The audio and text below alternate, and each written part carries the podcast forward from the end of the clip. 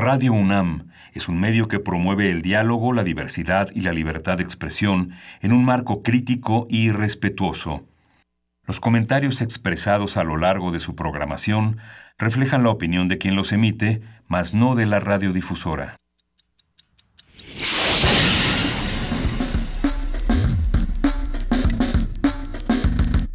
Primer movimiento. El mundo desde la universidad.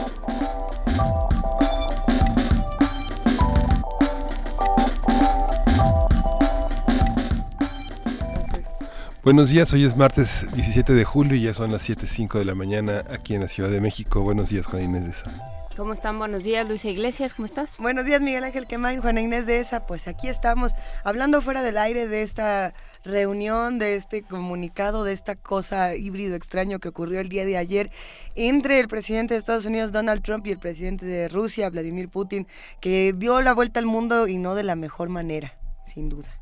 ¿Cómo, cómo vieron esa, ese encuentro? Esa Pues, cosa. Muy, muy raro. Eh, A ver, yo creo que tiene muchos lados. Eh, es una reunión entre el presidente de Rusia y el presidente de Estados Unidos.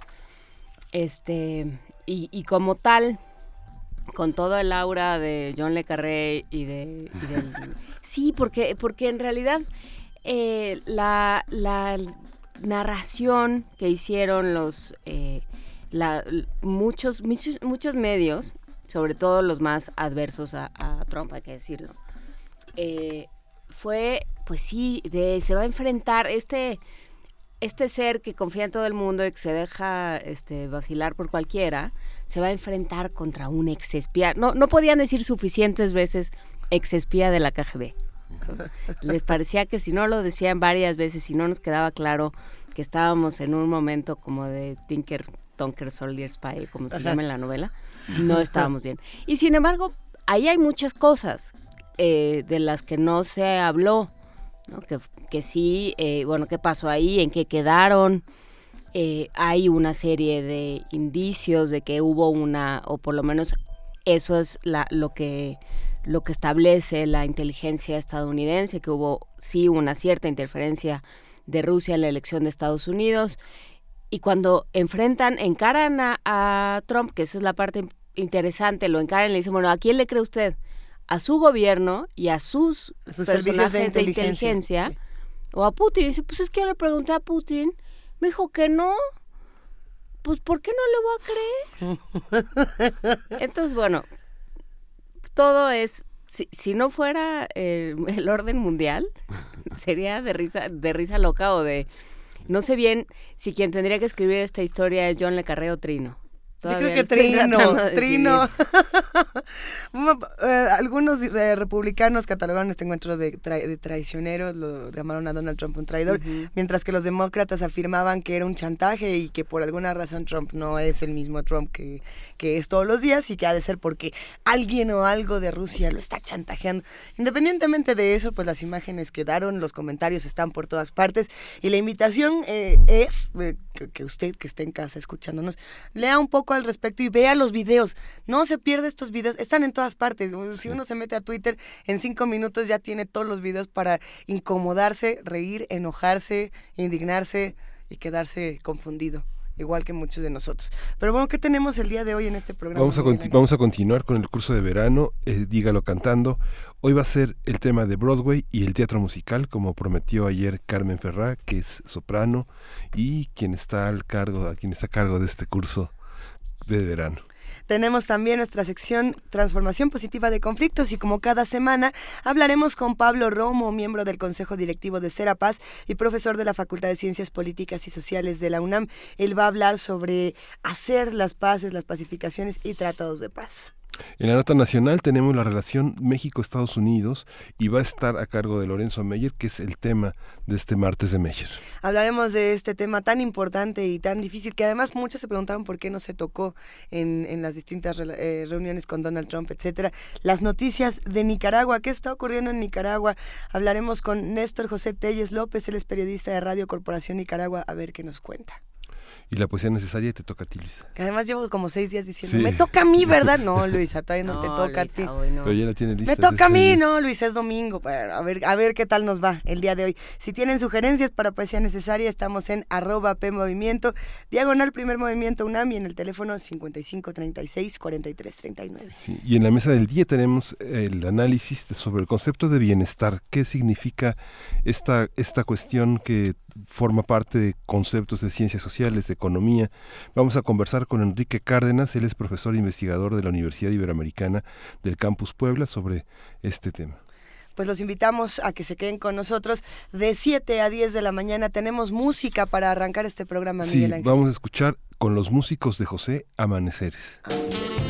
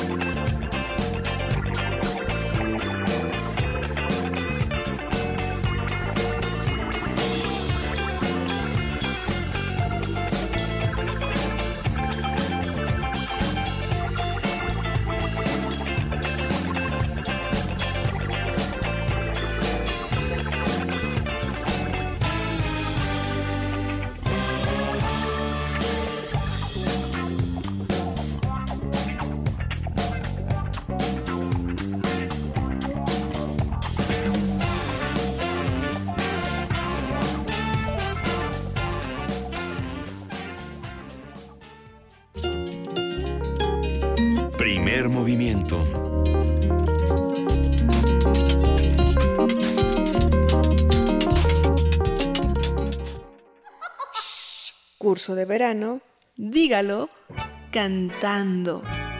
Comedia musical y películas.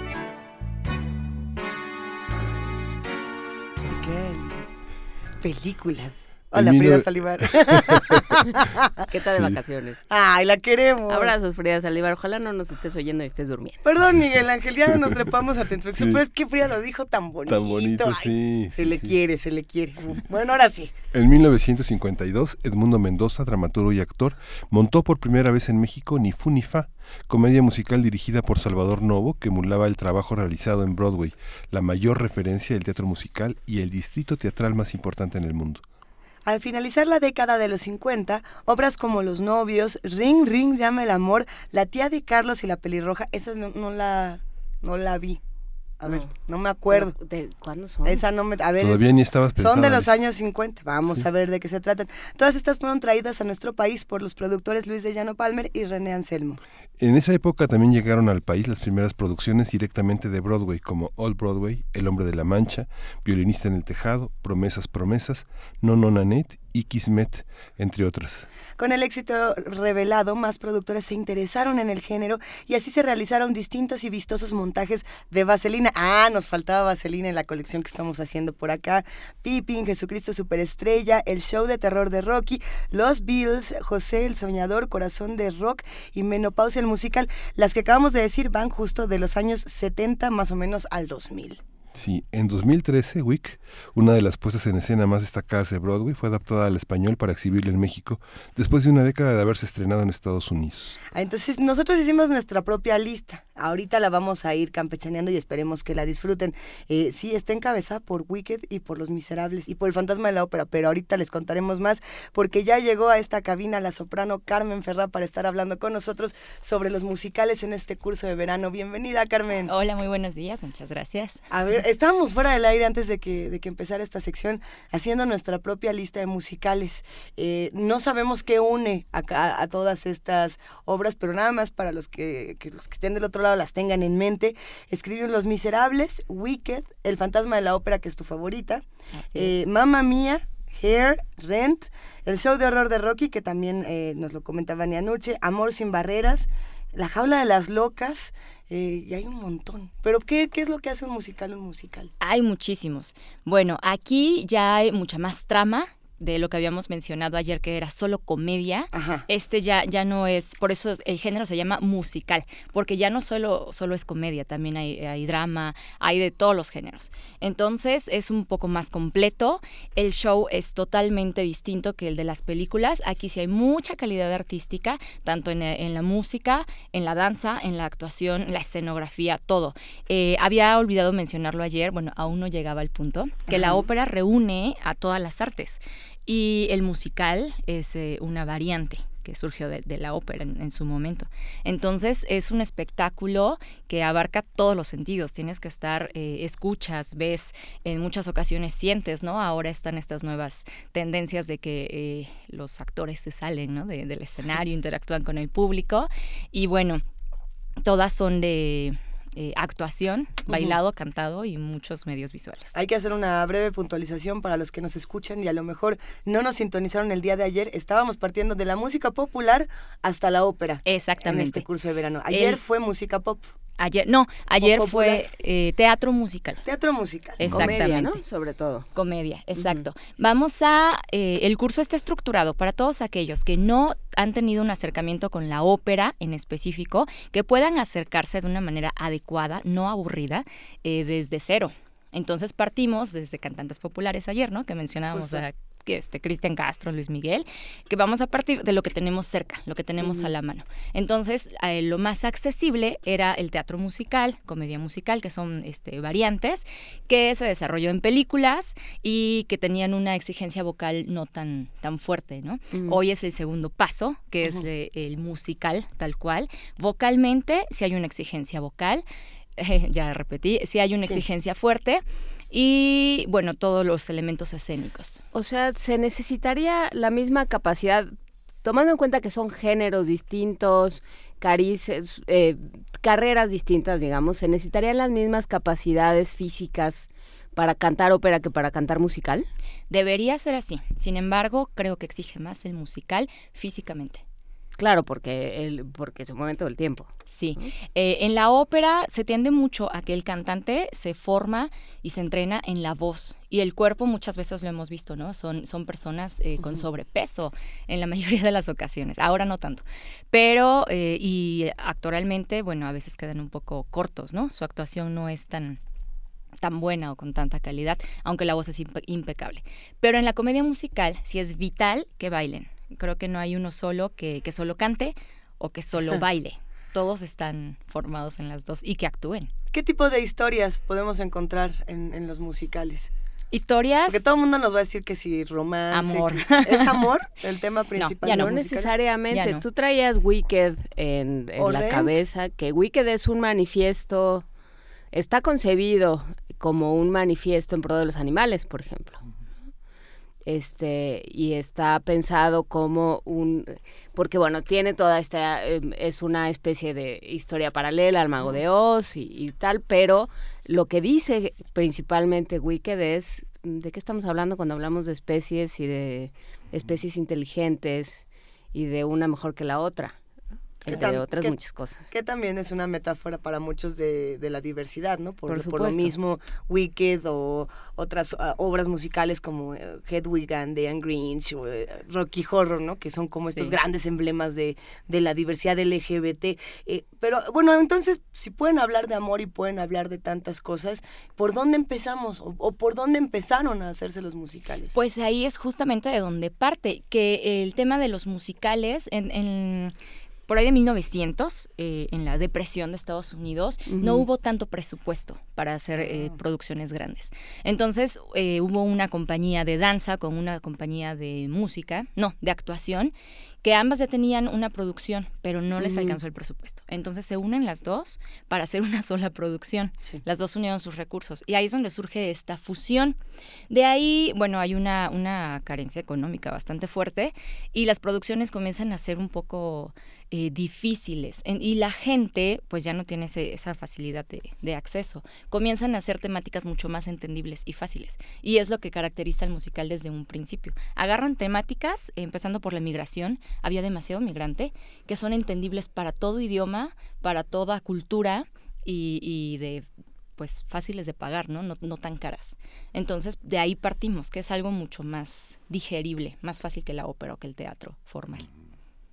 En Europa, bueno, fundamentalmente, digamos, hay una concepción que ha llegado a los teatros más académicos, que bueno, es la presencia de Gordon Craig, este, que concebía al actor como un, como un actor marioneta que tenía que obligadamente cantar, bailar, hacer acrobacia y poder actuar, digamos, tener una parte. Lo mismo Apia, lo mismo Meyerhold, digamos, son como las grandes bases del teatro europeo, que están ligadas a la música y que vamos a ver después en el desarrollo teatral en Stanislavski, en Wedekind, en Bertolt Brecht, que trabajó también con, con músicos siempre, ¿no? Sí, así es. Eh, ellos aplican, digo, hay muchas, muchas este, técnicas de actuación. Definitivamente los actores terminan aplicando la que más les, les acomoda y a veces los productores son los que imponen, por así decirlo, o dicen nos vamos a, regir bajo una en específico, ¿no?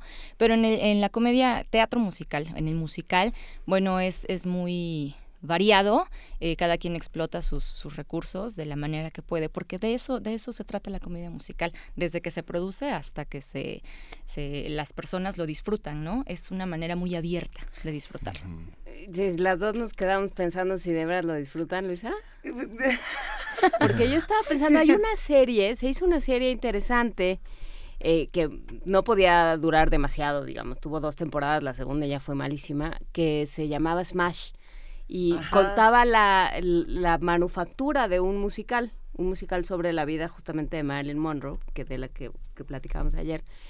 Y no, no se ve que lo disfruten, ¿eh? O sea, sí, uno la pasa muy bien viendo los números musicales y cómo los montan y, y todo el proceso. No sé si será así o, o, nada más nos están haciendo el cuento, pero todo el proceso de concepción de un musical que es, o sea, no es ni teatro ni, o sea, es un guion completamente distinto. Sí.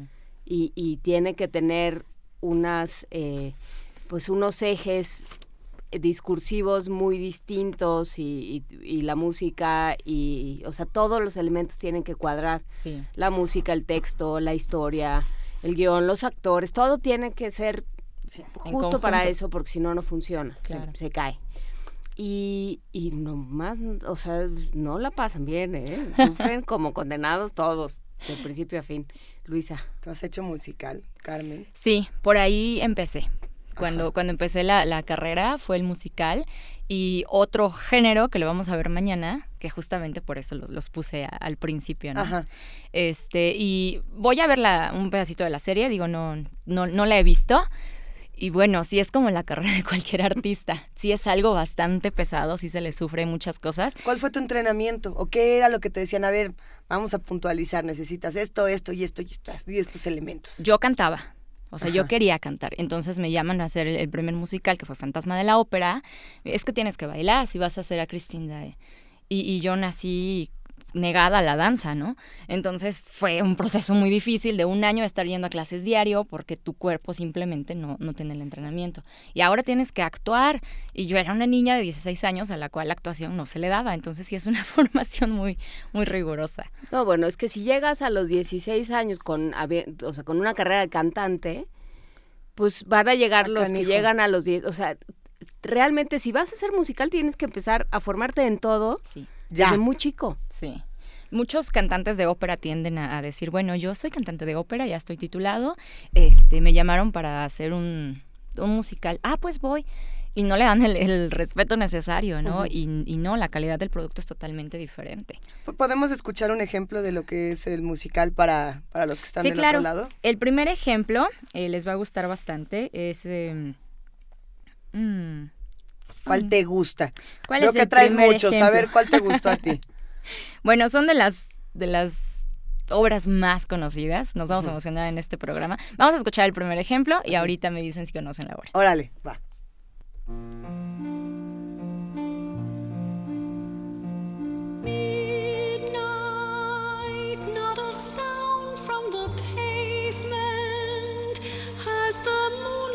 A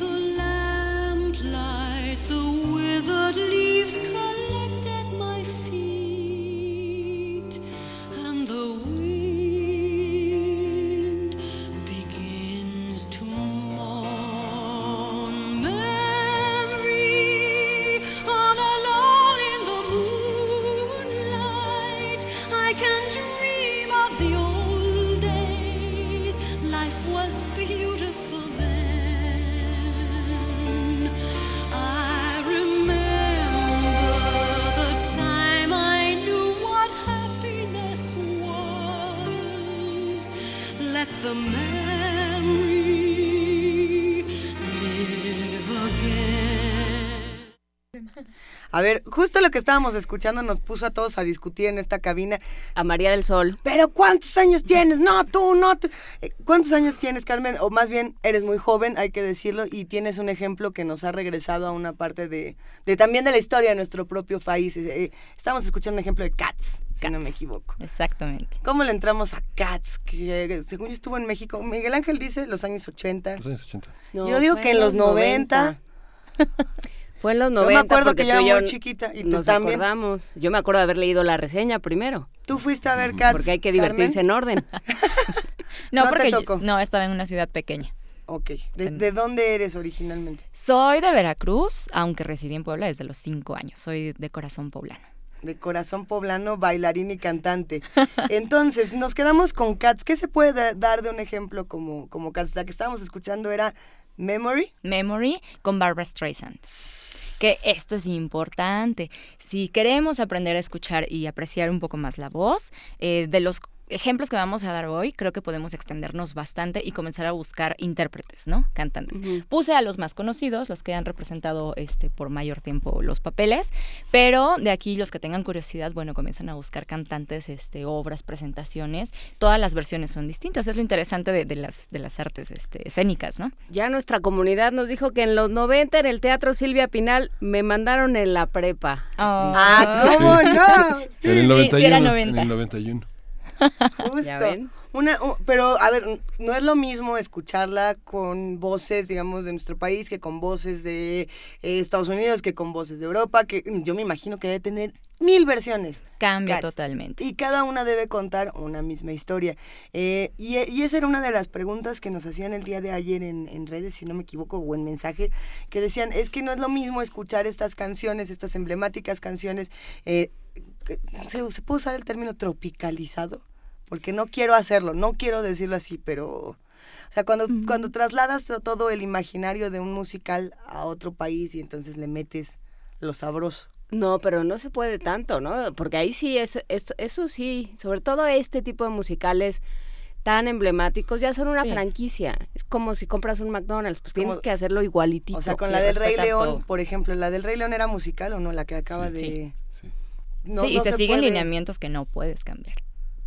¿Qué, ¿Qué, lineamientos puede tener un, musical o qué cosas vemos en un teatro? Porque no es lo mismo tener el musical en la pantalla, en el cine, que irnos al teatro y, vivir toda esta experiencia. No, claro. En, en, el, en la pantalla siempre se pierde la mitad de, la intensidad, la mitad de, del disfrute, ¿no? Lineamientos que se tienen que conservar. Bueno, los textos no los puedes variar. Eh, Nada solo respetar las adaptaciones que los guionistas te den. O sea, ellos hacen sus traducciones y adaptaciones. A lo mejor ellos sí hacen eh, uso de algunas eh, palabras que de, de, cada país, ¿no? Este, no sé, cosas que se, que se utilicen normalmente, pero tú los tienes que respetar, no los puedes modificar. Puedes alterar a veces el, el, guion típico, o sea, que se te va, improvisas, pero tienes que mantenerte en el, en el eje. Muchas veces la escenografía es así, no se puede mover, pero ni de chiste. O sea, tiene que mantenerse, porque es como, como mencionaban, son como franquicias. La música igual no la puedes alterar. Cuando mucho pides este un ralentando, sabes que aquí me falta tomar aire, o sea, las cosas normales de, de una producción musical, de mm. un cantante. Aquí tengo que respirar, aquí tengo que descansar, dame tiempo. Pero no puedes alterar ni la música, ni el texto, ni la escenografía, los vestuarios, nada. Básicamente, nada. Nada. Propones como todo actor, propones este eh, la personalidad o ciertas cosas, ¿no? Pero no, si hay un lineamiento total. Ayer estábamos platicando al, al, final de este programa de un nuevo guion que había aparecido de Stanley Kubrick. Eh, la, la, película, si no me equivoco, mm. se llama The Secret. Ahorita, ahorita nos acordamos. Pero lo que me parece interesante era pensar que no hay historia, sin guion no hay una historia como tal en, en las películas más emblemáticas y que en el caso de los musicales es lo mismo. Pensar en Cats y pensar en El fantasma de la ópera, por ejemplo, es hablar, si no me equivoco, y ahora nada más falta que me equivoque, ¿verdad? es Andrew Lloyd Webber. Sí, es Andrew Lloyd Webber. Sí, exacto. Eh, que es uno de estos grandes personajes que escribieron cientos de miles de cosas y que son cada una un exitazo tremendo y que además todo el mundo dice, pues es que yo quiero trabajar en la de en la del señor Weber, ¿no? Sí, claro. Sí, o, ¿qué, escritores, qué voces tendríamos que tomar en cuenta también para esta otra parte, que es el guion y es la, la composición y digamos los, los grandes señores, las grandes figuras, las grandes creadoras de, de, este, de esta parte. Andrew tuvo el feeling. Eh, de verdad sabe adaptar muy bien los guiones y ponerles la música porque le da al público lo que quieren escuchar. Una persona no quiere escuchar solo una, una voz bonita, no quiere escuchar una trama enredada, interesante y una voz que explote al 100%, que tenga así los graves que te hagan sentir, no sé, este, pasiones y los agudos que te desgarren, ¿no? Que él está sufriendo el personaje o algo así. Y Andrew lo que hace es llevar al límite las voces. Eh, las explota en todos los sentidos. Él, él ocupa mucho la voz operística, eh, lo vamos a escuchar en el último, en el último ejemplo, y va de la mano con lo de apreciación de la voz y bueno, por eso es que ha tenido este, este éxito. Vamos a escuchar varios ejemplos de él porque tuvo El fantasma de la ópera, tuvo Cats. Evita. Evita, claro. No, es, no es de él Jesucristo Superestrella, no. No. Pero sí tendrá adaptaciones, tendrá adaptaciones cinematográficas, casi lo puedo asegurar. Jesucristo. Si no, Google lo va a asegurar por Jesucristo Superestrella sí. tiene adaptaciones cinematográficas. Y una de ellas, estoy casi segura que es de Andrew Lloyd Webber, ¿sí? Ya, la producción dice que sí, a ver, vamos a... ahora lo, lo confirmamos, pero sí, en efecto, está en todo este sujeto. Y si te fijas, agarra temas de todo.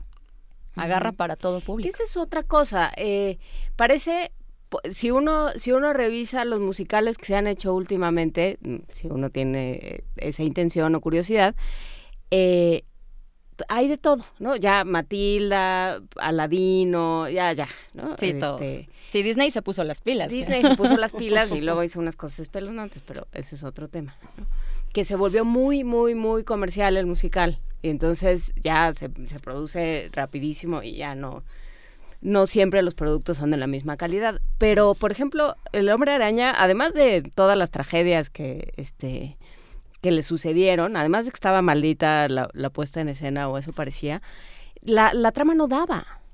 La, la, trama no, no daba demasiado, pues porque es una historia que ya todo el mundo se sabe, no, no guarda mayores secretos, ¿no? Ah, no, no todas las historias dan para un musical. También es interesante cómo, cómo se van combinando. ¿no? Los miserables, pues no tienen nada que ver con, o bueno, es una adaptación bastante libre de la novela de Víctor Hugo, pero ahí hay algo, digamos, es la, el, eterno problema entre el bien y el mal, entre la justicia y lo, lo que es justo y lo que es legal, ¿no? y cómo y cómo se van y cómo se van peleando. Hay, hay mucho ahí que rescatar a nivel de, eh, de, trama y de guion y de lo que nos mueve como humanos, que eso es a fin de cuentas a lo que va uno al teatro, ¿no? Sí, este es un trabajo conjunto. Eh, muchas veces eh, el guion se hace primero o, bueno, adaptan a una novela y después se le pone la música. En otras ocasiones, eh, el músico, el compositor es el que dice, tengo una idea como de estos sentimientos, este, este tipo de trama, hazme un guion que, que aborde este tema. Y en otras ocasiones es un trabajo así que se dio al mismo tiempo, las dos cosas, ¿no? Coinciden. Es un trabajo que tiene que estar súper compenetrado, no puede estar separado uno del otro. La música expresa el texto y el texto logra eh, encontrar música que lo logre expresar. ¿Qué pasa ahora cuando meten, pienso, Kevin, Kevin Spacey antes de... Antes de volverse un predador sexual. Bueno, no, antes de ser revelado como tal. Este, estuvo en musicales, o sea, hubo esta, esta tendencia eh, de Broadway para resucitar Broadway, de traer a las grandes figuras, ¿no? Hugh Jackman también.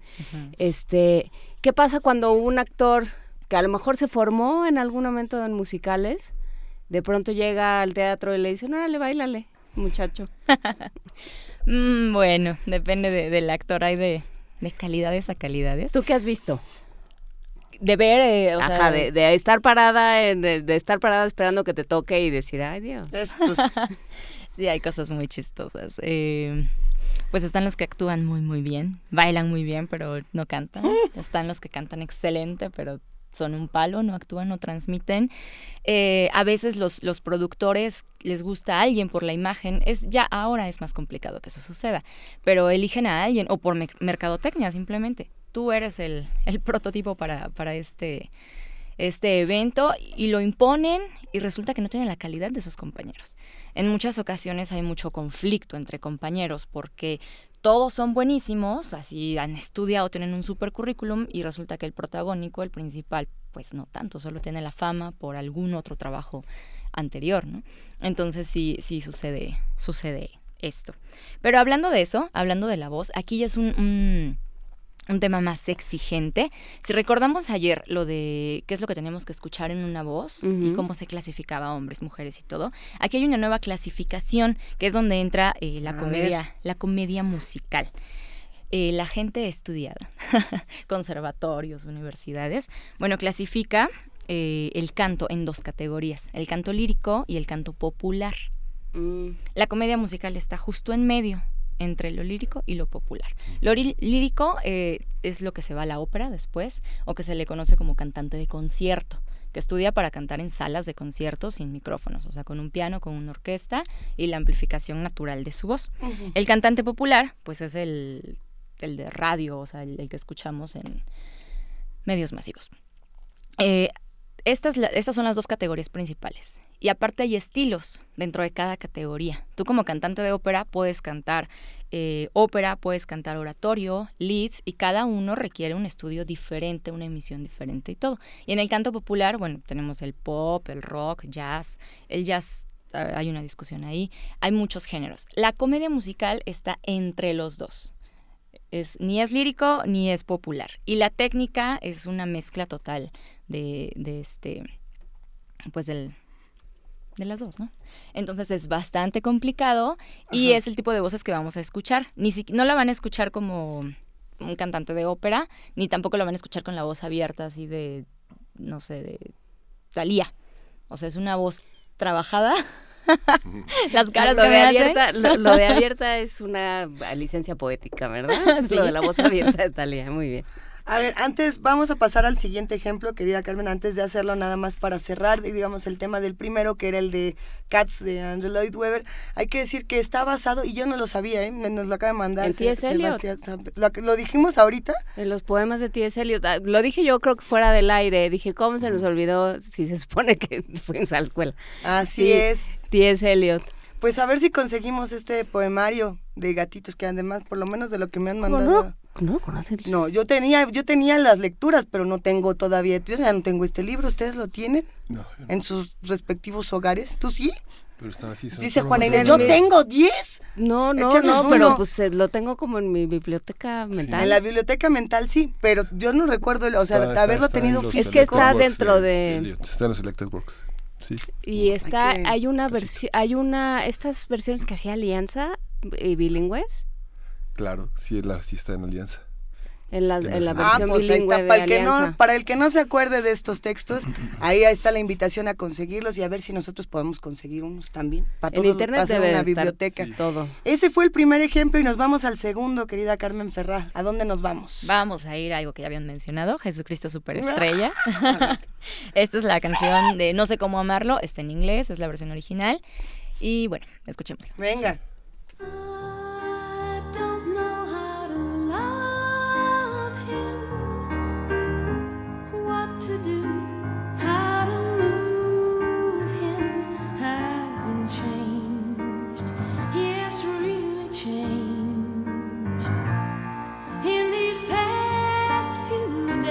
when I've seen myself, I seem like some.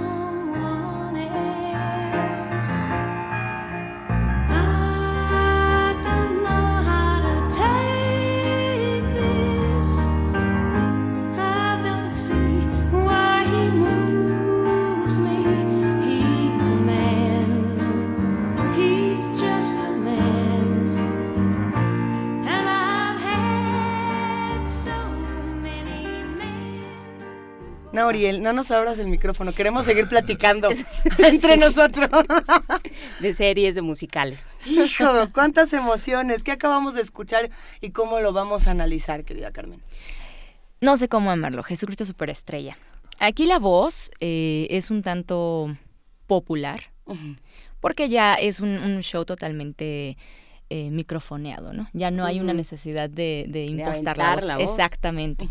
Y ahí va evolucionando, como el ejemplo que habíamos puesto ayer de El Gran Showman, que viene de, lo que veníamos este, hablando antes de las películas, la voz ya es totalmente, desde la música, o sea, ya, ya son instrumentos actuales y es composición actual. Las voces ya son voces eh, más populares. Aquí hay una mezcla, en esta se le conoce como ópera rock, el Jesucristo Superestrella, las voces juegan, de repente colocan mucho, de repente está muy abierto, usan el garraspeado del rock, eh, usan distintos eh, recursos, ¿no? la voz está abierta, pero los tonos eh, están, tampoco es la zona más cómoda para, para una cantante, ¿no? tenemos por aquí dos, dos radioescuchas, por cada quien por su lado, Hernán Garza y Armando Carreto, que ambos mm. recuerdan la voz de Freddie Mercury, por ejemplo, como una de estas voces que puede entrar o que puede caer en la división del canto lírico y el canto popular. Es decir, Freddie Mercury pudo haber sido el gran héroe de, de la comedia musical. Si se hubiera dedicado, claro, o sea, la capacidad la tenía obviamente comenzó a, utilizar un recurso eh, que pues ya te encamina hacia, hacia ese lugar. O sea, cuando tú comienzas a entrenar tu voz, sí tienes que especificar eh, hasta cierto límite qué estilos vas a agarrar, porque no puedes estar manejando la voz subiendo, bajando, subiendo, bajando tan, tan frecuentemente, ¿no? Porque la, lastimas, la desgastas.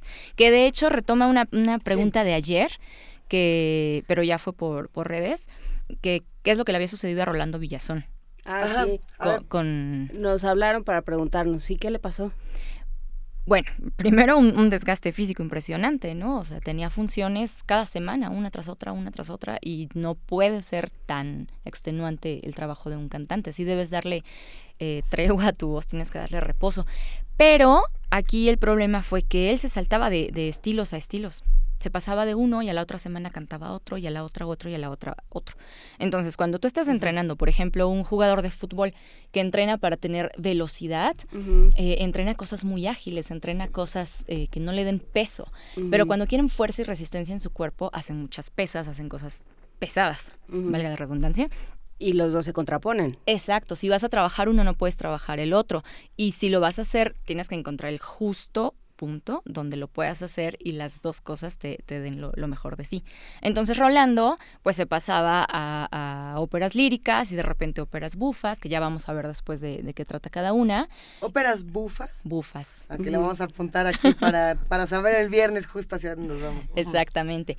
Y bueno, trabajó demasiado y estuvo desgastando la voz de, de una manera inapropiada. Él tenía una técnica, eh, bueno, un maestro que ya falleció aquí en la Ciudad de México, que es de aventar, es una voz muy franca, o sea, aquí les va todo lo que tengo. Y esa técnica se agradece muchísimo, se disfruta muchísimo, pero desgasta mucho. Pero es el chorro de voz. Sí. te vuelves en el, eres el amo del falsete y luego. Exactamente. A ver, eso quiere decir que si a mí se me ocurre ahorita, y vamos a suponer que tengo como 20 años menos y entonces empiezo la carrera musical, ¡ya! ¿Cuántos años tengo de voz? ¿Cuántos años tenemos de voz? ¿Cuánto nos dura? Si nos dedicamos en particular a este punto medio entre el lírico y el popular. Entre lírico y popular. O sea, tampoco le voy a dar en la torre, pero ¿cuántos, ¿cuántos años todavía canta, no? Sí, sí, todavía. Queen. En general, tanto en el musical como en la ópera, una, una voz muy cuidada, muy entrenada, que esté trabajando intenso, pero con el debido cuidado, eh, hasta los 40, como por los 50 años, todavía suena excelente. Después de los 50 años ya comienzan a ver ciertas, ciertas cosas, que no es que suene mal, pero ya es el no cansancio natural del cuerpo. Sí, ya no llega. A partir de los 50 ya hay un cansancio, ya no hay agilidad este, tan precisa. Comienzan a ver, a ver este, pues sí, ya cosas, mermas. Pero antes de los 50 se puede explotar bastante bien. Ahora ha salido una generación que a partir, en cuanto a ópera, ¿no? En comedia no, no se lastiman tanto que a partir de los 18 años ya están cantando cosas hiper pesadas, así, demasiado pesadas, demasiado fuertes este, para la voz y para el temperamento, para todo. Y a los 28, 30 años ya se están quedando sin voz. En cambio, Lolita Cortés. Ah, sí, claro. hay que tomar esta conversación. Lolita Cortés. Vamos, eh, ¿qué pasa, ya nada más para ir cerrando este tema, irnos al último ejemplo? Eh, ¿Qué pasa con el teatro musical en México? El teatro musical últimamente, bueno, de, de 10 años para acá, yo creo que 5 para acá, se ha intensificado bastante. La calidad es muy fuerte y también el público latinoamericano en general eh, está teniendo mucho acercamiento. Se ha, como dijiste hace rato, se ha vuelto muy comercial el, la comedia musical. A pesar de que es caro, o sea, un boleto de comedia musical es caro. Pero la gente ya está buscando siempre en los medios, ¿no? Aparte están siempre las ofertas de 2 por 1 3 por 1 4 por 1 Es algo que en, es algo que en el mundo anglosajón era mucha gente tiene acceso a eso porque entre semana hay funciones de el equivalente, no sé, a 30 pesos, 90 pesos en Londres o en Nueva York, o sea, digamos que la gente puede ¿De a cuánto? ¿O te dicen Muy barata, digamos, un equivalente a México, digamos, si fuéramos Pero está, México... está bueno, ¿no? Saber que existen esas... Pero ya cada vez, como dice Carmen, hay cada vez más ofertas de dos por uno en México no había eso en... Antes no. y yo creo que lo interesante va a ser, nos escribe Chelly Martínez y dice, incluyan a Normal Musical, un musical original mexicano, luego les llevamos un CD. Se ve lo que vamos, está padre, ya Lo vamos a esperar, Chelly Martínez, o díganos si lo podemos eh, ver, ver si podemos ver pedazos en algún sitio, eh, porque la idea va a ser tomar la técnica, o sea, qué bueno que existan los musicales, este, sobre todo los icónicos, ¿no? Y los que han perdurado porque son muy buenos. Pero tomar esa técnica, tomar ese lenguaje, tomar toda esa forma de aproximarse al teatro y a la danza y al canto y apropiársela para otros temas, otras historias que no sean que no sean propias y ver qué sucede con eso. Si ya tenemos formados a los cantantes y dices que hay tan buenos cantantes en México y, y, este y actores de, de teatro musical, pues vamos formando también dramaturgos y vamos viendo qué pasa. Ahora la, formación es muy específica, ¿no? En, todas las, áreas ya las carreras son súper eh, claras hacia dónde van y parle de contar. Igual la formación para, los cantantes, mencionábamos hace rato, ¿no? Que ahora muchos de los cantantes son cantantes de, conservatorio, de la universidad, de la superior, y desde la carrera comienzan a encaminarse hacia la comedia musical. Pues muchas, muchísimas gracias Carmen Ferrá, soprano, por platicar con nosotros. Eh, nos vamos, ¿con qué nos vamos? El fantasma de la ópera. Sí, sí, ya es el último ejemplo. Vamos a cerrar con Fantasma de la ópera, que es mi favorita. Y bueno, creo que fue emblemática en su momento y es de las que han tenido más representaciones. Esta versión es con Sarah Brightman. Y... Ay, la de Sarah Brightman yo creo que es la mejor. pues eh, ella fue quien estrenó la, la obra. Pero hasta en rock, punk, darketo, este, fresón, de todo hay, ¿no? En el fantasma de la ópera. Sí. Pues muchísimas gracias, Carmen. Cerramos con este ejemplo y nos escuchamos mañana. Ok, muchas gracias a ustedes. Que siga este curso de verano.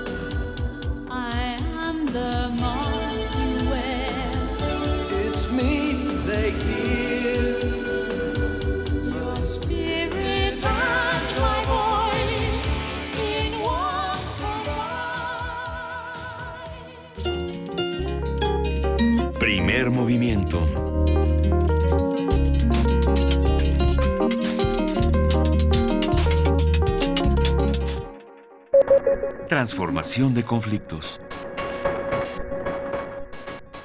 Una manera de solucionar sus conflictos es ponerse a cantar, haciendo un, duelo musical. Y las otras las tiene Pablo Romo, miembro del Consejo Directivo de Serapaz y profesor de la Facultad de Ciencias Políticas y Sociales de la UNAM. ¿Cómo estás, querido Pablo? Buenos días. Qué gran gusto. ¿Cómo están? El gusto es nuestro. Qué gustas escucharte. Cuéntanos cómo vamos a hacer las paces el día de pues hoy. Pues definitivamente mejor cantando. Pues sí, más vale oír todas las voces, por lo menos. Eh, oír todas las voces. El disco de Navidad va a ser Putin, eh, Exactamente. Eh, Trump, ¿no?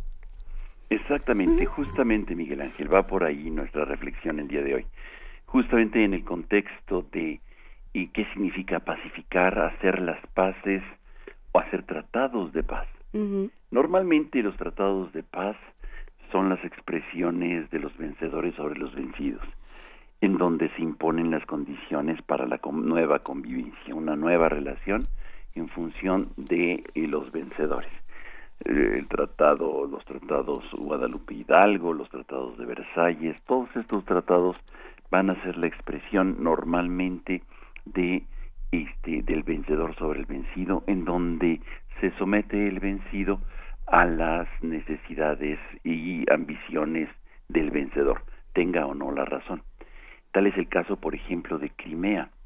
Me parece que es importante en el contexto de lo que hemos visto esta semana, no solamente del Mundial, sino este el, tour que ha hecho eh, Trump en Europa, recordar qué significa hacer las paces y eh, tener memoria de, de eh, las relaciones, el, por qué existe la, la OTAN o las Fuerzas Armadas para buscar la paz parece una contradicción en el fondo tener que construir eh, grupos armados como por ejemplo los cascos azules o una organización como tan eh, em, eh, desdibujada en los últimos días como la OTAN para mantener la paz. En el fondo, los hay que recordar y hay que tener presente que em, los em, las fuerzas armadas diseñadas por eh, Naciones Unidas o una cuestión bastante más bélica pero semejante o con los mismos fines es la OTAN.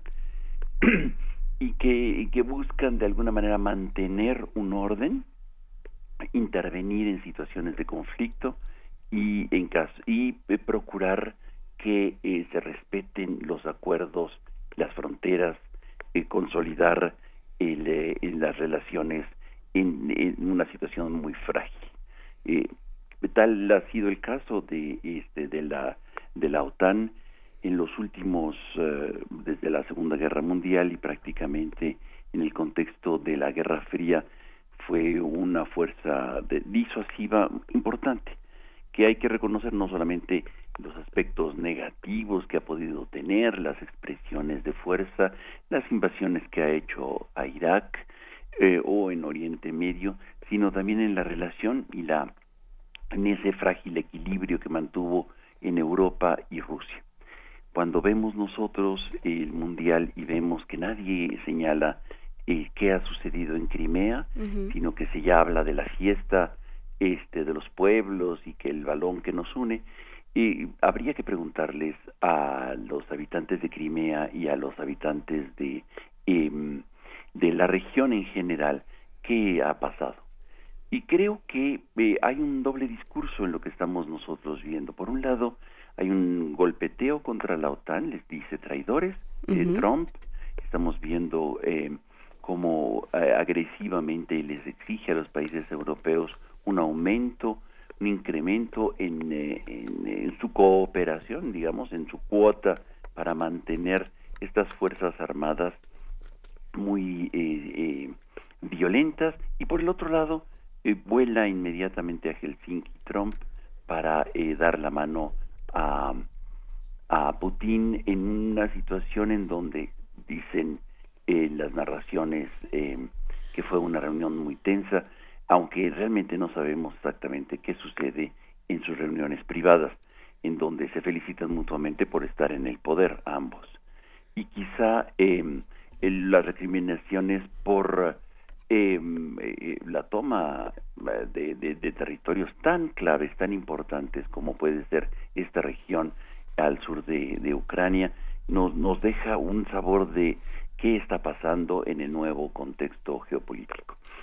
Construir la paz hoy parece una, una gran necesidad, pero parece que también atraviesa por la necesidad de generar cuerpos eh, armados para poder mantener la paz en ciertas regiones. La paz, y los cascos azules han trabajado eh, eh, en muchas misiones, algunas muy controvertidas, como es el caso de Ruanda en el 94 o en Haití en el 2007 o en Guinea, Chad, la República Centroafricana. Sin embargo, en otras partes han, han trabajado este, y han generado contextos posibles para que la diplomacia preventiva y la mediación puedan funcionar. Muchas veces este tipo de fuerzas armadas ayudan a generar contextos de diálogo eh, más allá de las situaciones beligerantes. Tal es el caso, hay que recordarlo, de la crisis del canal de Suez o las situaciones en, en Líbano tan frágiles en su relación tanto con Siria como con Israel. Chipre, todos recordarán esta situación frágil entre Turquía y Grecia, en donde se ponen los cascos azules a la mitad para poder generar un, contexto de convivencia que con el tiempo van a normalizar nuevamente las relaciones por más que haya tensiones y resentimientos y odios. El caso de Mozambique es lo mismo, Somalia, y fundamentalmente eh, creo que habiendo visto el partido de fútbol del domingo, vemos como esa región de Croacia, Bosnia, Herzegovina, eh, la ex Yugoslavia en general, logra un contexto, digamos, más pacífico, por más que se fragmenta, por más que eh, parecía que era indispensable generar este tipo de nuevas repúblicas, la última que se acaba de consolidar de alguna manera este, va a ser eh, Montenegro y Macedonia. Eh, eh, estamos viendo nosotros la posibilidad en Croacia, por ejemplo, es gracias a los, los cascos azules, Fuerzas Armadas. ¿Por qué hago todo este, este recorrido y esta reflexión? Porque estamos hablando en México de la pacificación. La, pacifica, la necesaria pacificación. ¿Qué va a significar Miguel Ángel? ¿Qué va a significar Juan Inés? ¿Qué va a significar Luisa? La pacificación de, de este país. Y parece que sí es necesario, por más que eh, eh, eh, nos genere una contradicción, la necesidad de presencia de, de, del ejército, o sea, de, una expresión armada de, eh, haciendo uso del ejercicio del monopolio de la fuerza del Estado para ir poco a poco generando contextos nuevos contextos de paz que no lo han logrado en el pasado quizá porque no ha habido otro tipo de acciones paralelas o concomitantes al, uso de la fuerza. Pablo, me gustaría que nos detuviéramos unos minutos más eh, justamente en este tema de la pacificación y de qué estamos hablando cuando hablamos de pacificación en México. Eh, no sé si te es posible quedarte con nosotros unos minutos eh, después de la pausa. Claro que sí. Perfecto, entonces vamos a una pausa, Luisa Miguel Ángel, y regresamos a la segunda hora de primer movimiento. Primer movimiento. Hacemos comunidad.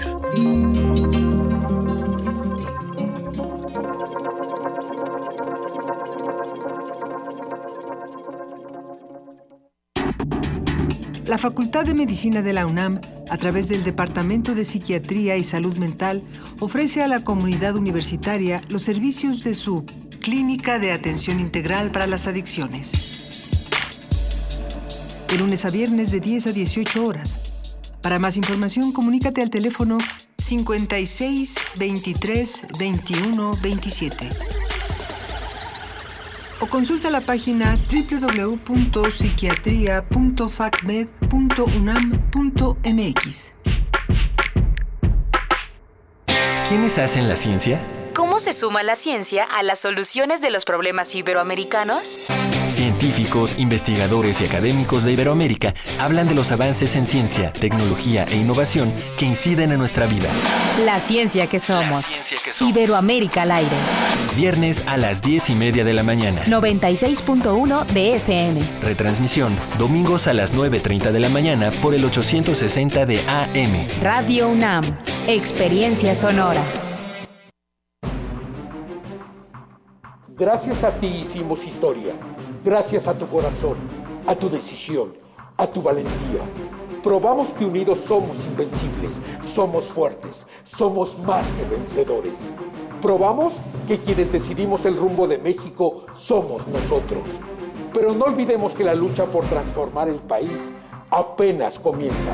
A partir de hoy, hagámoslo nosotros. Partido Encuentro Social. Obras maestras de Diego Rivera, Frida Kahlo, Olga Costa, José Clemente Orozco, David Alfaro Siqueiros y el Dr. Atl, entre otros destacados artistas, se exhiben en la exposición Colección MAM, abierta en el Museo de Arte Moderno.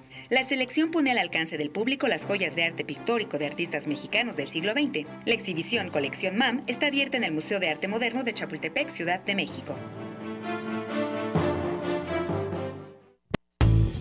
El escritor y periodista cubano Leonardo Padura lee su cuento La muerte feliz de Alborada Almanza. En la amarga realidad de la vida real, más de una noche se acostó con hambre y mientras miraba el cielo estrellado por las rendijas del techo, tímidamente le había pedido a Dios y a San Rafael Arcángel le concedieran una muerte rápida e indolora que la liberara de las pesadillas, del calor y de los cocimientos matinales cargados de azúcar. Aprovecha tu tiempo escuchando www.descargacultura.unam.mx. Los medios de comunicación deben adaptarse a su público. Eso incluye su lenguaje y sus gustos. Radio UNAM te invita a inscribirte en su taller de guionismo para medios, Storytelling en el que podrás conocer las distintas teorías contemporáneas que analizan la estructura interna de un relato y la construcción de personajes. Dirigido a todos los interesados en el arte de la narración para medios de comunicación, radio, TV y cine. Imparte Alejandro Valdés Barrientos. Del 6 al 29 de agosto, todos los lunes y miércoles de las 18 a las 21 horas en las instalaciones de Radio UNAM. Informes e inscripciones al 56 23 32 73. Ordena tus ideas y evoca tus historias. Radio UNAM, Experiencia Sonora. Búscanos en redes sociales, en Facebook como Primer Movimiento UNAM y en Twitter como P Movimiento o escríbenos un correo a primermovimientounam arroba gmail.com. Hagamos comunidad. En este momento son las 8 de la mañana con 3 minutos. Seguimos aquí en primer movimiento. En esta segunda hora, Juana Inés de esa, Miguel Ángel Quemain, aquí andamos. Aquí andamos. ¿Y cómo le vamos a hacer? Pues ¿Y ahora de aquí a dónde? ¿O pues, cómo? De aquí a Pablo Romo, que está en la línea. De aquí a Pablo Romo, justamente. Querido Pablo Romo, ¿en qué nos quedamos de la conversación? Mire, estábamos justamente diciendo, para construir la paz es necesario también las Fuerzas Armadas. Y la respuesta es evidentemente sí, por supuesto. Sí. Es indispensable también contar con Fuerzas Armadas que ayuden a disuadir y a construir contextos para el diálogo, para la diplomacia disuasiva, para la mediación. Sin eh, este tipo de, de, de, fuerza disuasiva que ayuda a generar estos contextos, no va a ser posible en muchas ocasiones, sobre todo de fuertes confrontaciones, un, um, los espacios necesarios para, para la paz. La pacificación eh, eh, con las armas parece una contradicción y es una lamentable eh, manera de, construir nuevas relaciones. Sin embargo, a lo largo de la historia parece que eso es indispensable. En muchas ocasiones y en muchos contextos ha sido una fuerza que ayuda a construir la paz. La paz no es solamente una eh, buenos gestos, relaciones amables y amigables o la defensa de los derechos humanos. Parece que también es indispensable este tipo de, de acción eh, eh, disuasiva, insisto en esto, para poder crear el espacio. De tal manera, así lo hemos visto en muchas ocasiones, en muchos lugares, que quizá eh, habría que tener mucha claridad para poder eh, saber en qué momento se retiran. De lo contrario, generan situaciones viciosas que eh, no ayudan a que se construya esta paz. Eh, hay muchos ejemplos exitosos, del mismo que estábamos citando, por más doloroso que ha sido las fuerzas de protecciones de Naciones Unidas, por ejemplo, en Bosnia y Herzegovina, Croacia, la República de Macedonia y la, la República Federal de Yugoslavia, nos eh, generan, eh, eh, ayudaron de alguna manera en, en un momento dado, por tres años la presencia armada ayudó a disuadir de continuar los combates y continuar el exterminio particularmente para esta la población más frágil, la población musulmana que que estaba huyendo de ciertas eh, eh, de grandes masacres que estaban cometiéndose desde el norte por algún grupo extremista serbio, por ejemplo, ¿no? Entonces tenemos nosotros eh, en nuestra reflexión un componente que es indispensable, que es nuevo, que no es lo mejor, no es lo que normalmente un constructor de paz está buscando, pero ciertamente la fuerza como una expresión disuasiva para la eh, en, orden a evitar la violencia va a ser un componente que, em, que genera tensiones, que, va, que, que tiene que ser cuidado, pero que puede ayudar para eh, que otras acciones, fundamentalmente de mediación, de diplomacia eh, em, y de relación, de nuevas relaciones, puedan generar eh, estos contextos y, que se eh, llegue acuerdos de paz o tratados de paz. Los tratados de paz no necesariamente en todas ocasiones son la imposición, como decía hace un momento, de la fuerza o del poderoso frente al débil, al niño que gana frente al niño que pierde. Es que, eh, Pablo, creo que esto es muy importante en un contexto, además, en el que sale el presidente Enrique Peña Nieto a decir qué barbaridad, con todo y que ya los aventamos a toda la tropa, este país no se pacifica. ¿Qué tal? Entonces, pues... Pero hacen lo que pueden, nada más, bueno. Sí, sí, sí. Le faltó pero, decir, pero vamos, o sea, como lo estás contando, pues claro, porque no hay esa otra, ese otro eje, ¿no? Pues, pues, claro que no va a funcionar, muy por el contrario. Exacto. se va a exacerbar. Efectivamente, eh, y si consideramos como solamente una expresión, una sola columna de nuestra estrategia, el uso de la Fuerza Armada, y no consideramos otros aspectos que son más fundamentales, mucho más necesarios para poder construir la paz, nos vamos a quedar en un proceso vicioso de guerra. Y yo creo que justamente es lo que ha sucedido en los últimos 12 años, prácticamente 11 años, en los que hemos visto que eh, eh, no hay una expresión concomitante a la, al uso de la fuerza con eh, el, el apagar el incendio. Simplemente se rodea y se, y se combate al, alrededor. Y lo fundamental es, como dicen los clásicos, sigue el dinero. Ahí está, ahí está la clave del asunto. No está en las armas, en el uso de, de pues de los niños sicarios, de las de, los halconcitos o de cosas de, que están periféricas y alrededor del gran fuego que está incendiando el país. el, país está incendiando por mm, la falta de controles en eh, el eh, en, el blanqueo del dinero, en donde están los grandes capitales que están siendo blanqueados y donde están siendo reincorporados a la, a la economía, eh, digamos, formal.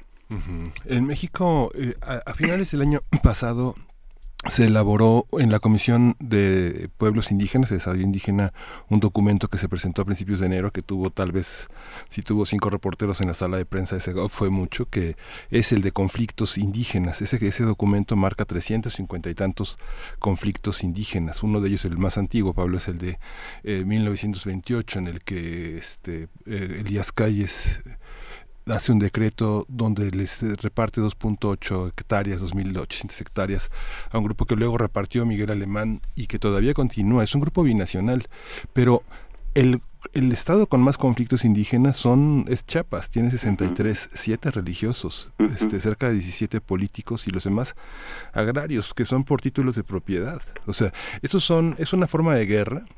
Y eh, evidentemente, bueno, el uso de la tierra, este como eh, control de poblaciones siempre ha sido una, una manera de, de, de, control, de subordinación y de, lo decían los romanos, ¿no? Divide y confronta. Y, esto ha sido una, uh, un método utilizado normalmente eh, a lo largo de la historia en todo el país para, este, para controlar y dividir a la población frente a situaciones de abuso. Y en el caso de Chiapas que estás mencionando es muy clásico. Hay que recordar a Jan de Vos, ¿te acuerdas de Jan de Vos, el gran escritor? Que escribe un librito muy bonito que se llama, no un librito, un gran libro, que se llama La paz de Dios y del Rey. Y justamente habla de, de cómo se, en la, selva, en la Candona y toda esta región, desde Palenque hasta el Marqués de Comillas, eh, ha sido repartida una y otra vez a diferentes grupos para confrontarlos y esto eh, los resultados son muy evidentes no cuando no definimos las fronteras con claridad tal es el caso de las Chimalapas entre la frontera de, de, Oaxaca y de Chiapas es muy conveniente este tipo de incertidumbre en las fronteras o a quién pertenece para poder eh, generar eh, eh, tierras de nadie, estas tierras grises, estos espacios en donde, como Guinea Ecuatorial es un país que realmente no tiene ni gobierno, en donde eh, eh, se puede hacer muchísimas cosas, desde el cultivo de cosas extrañas hasta cosas más conocidas, ¿no? O en la defensa de los bosques, como lo hace en organizaciones locales ahí en... 38 municipios autónomos. Y también hay que recordar, tú, tú estás mencionando el asunto de este, de los pueblos eh, originarios, los pueblos indios. Fíjate cómo eh, hay que eh, recordar, que tener memoria que la primera vez que las fuerzas aéreas, la fuerza aérea es utilizada en México es para combatir a los yaquis. Bombardea Obregón a los yaquis, a su propio, a su propia gente, o sea, un, un habitante de Sonora, sonorense, este es quien justamente eh, bombardea a los yaquis en, Sonora que están eh, en una rebelión contra la autoridad federal. tenemos una gama enorme de conflictos y de situaciones en donde eh, la paz no debe de construirse solamente en el contexto de, de, uso de las Fuerzas Armadas como disuasivas, sino también en la búsqueda de, diálogo y de recuperación de sus historias. La historia es fundamental. Acuérdate, eh, Miguel Ángel, de, del término que tiene un dejo eh, medio acedo, eh, eso de pacificar a los pueblos indios. En el fondo es subordinarlos, es construir espacios de control y reducciones. Tal es el caso de lo que recordamos nosotros de las reducciones de los pueblos indios en Paraguay, por ejemplo, ¿no? en donde eh, la verdad no era eh, eh, no es solamente una ilusión paradisiaca de los jesuitas de, colocar repúblicas de indios para poder tener espacios de utopía y de y de y de ciertas autonomías sino también para poderlos tener controlados en espacios en donde se puedan definir y el control es fundamental Chiapas tú dijiste eh, se, se hace no solamente a través de los territorios, sino a través de los vestidos, de los trajes, que hoy este, se convierte en algo muy atractivo, pero que en el fondo eran eh, los diferentes trajes de los pueblos indios. y de lo que conozco, por ejemplo, de Chiapas, es, era eh, la manera como los finqueros distinguían a sus este, eh, eh, indios acasillados y evitaban que se fugaran y que eh, eh, pudieran este, ser libres de, los, de sus territorios. Y así tenemos en pequeñas regiones cómo se visten de manera diferente para poder ser controlados. Esto, esto también es importante tenerlo dentro del horizonte y recordarlo, ¿no? El control territorial a través del vestido. Claro, ¿no? Y a través de una serie de, eh, de símbolos que, que nos van que nos van separando, que porque los vamos reconociendo como otros y por lo tanto como enemigos. Va a ser un trabajo interesante, eh, serán tiempos interesantes mientras nos querramos apropiar de ellos y formar parte, Pablo Romo, y eso, esa va a ser la, eh, el reto en este momento. Muchísimas gracias por esta conversación, seguimos platicando contigo. Muchísimas gracias a ustedes quede ahí la reflexión. Un gran abrazo, Pablo Romo. Quédense con nosotros, es momento de que vayamos un poco de música y después nos iremos directamente a nuestra nota nacional. ¿Qué vamos a escuchar a continuación, Miguel Ángel Quemain? Vamos a escuchar de la banda Domar, Mais Ninguno.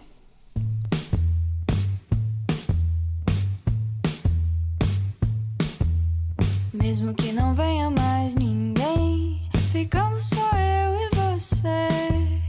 Fazemos a festa, somos do mundo, sempre fomos bons de conversar.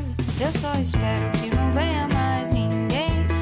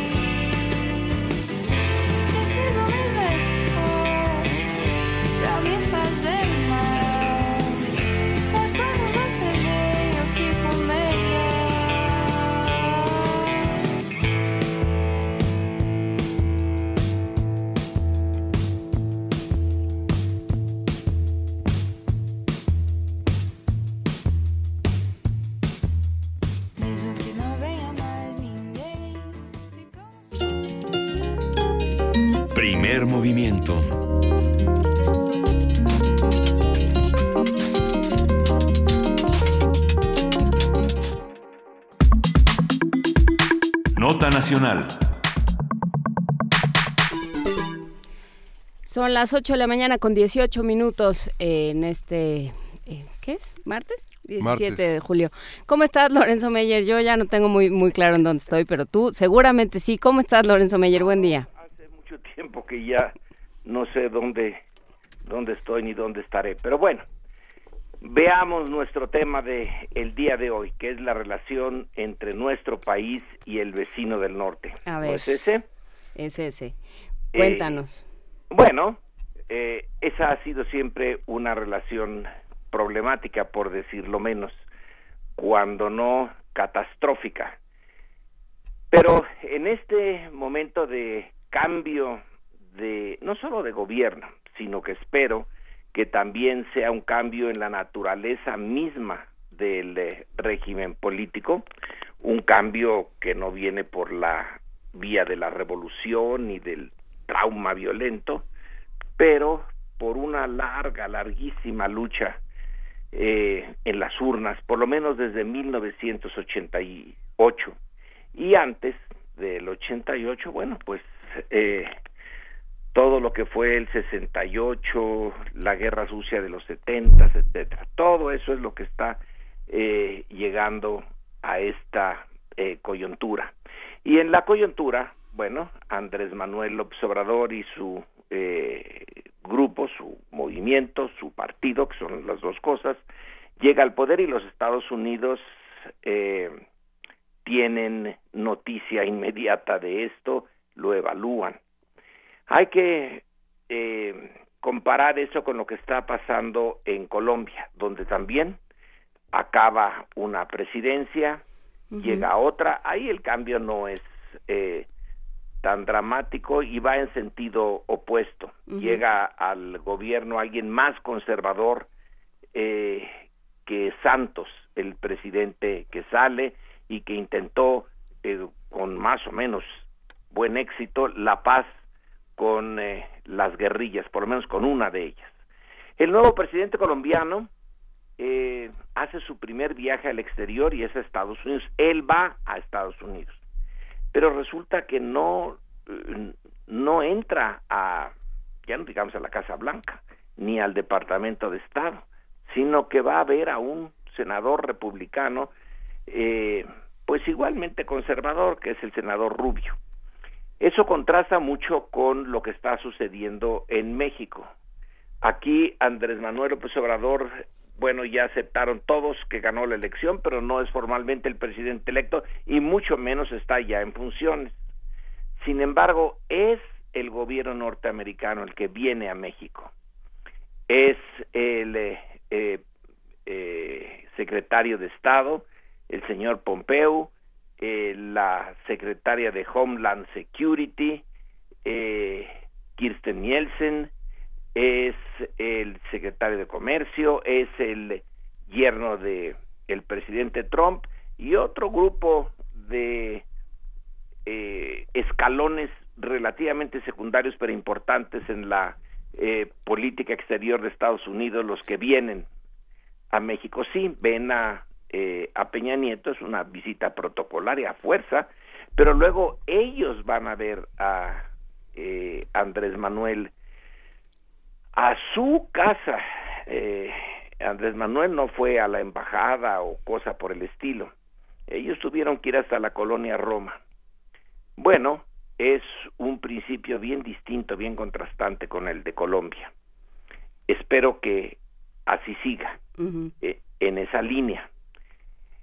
La reunión no tuvo eh, hasta este momento más impacto que el protocolario. Sabemos que se le envió un documento a Trump, pero eh, Andrés Manuel no lo va a hacer público, lo hará público hasta el momento en que sepa que lo recibió Trump.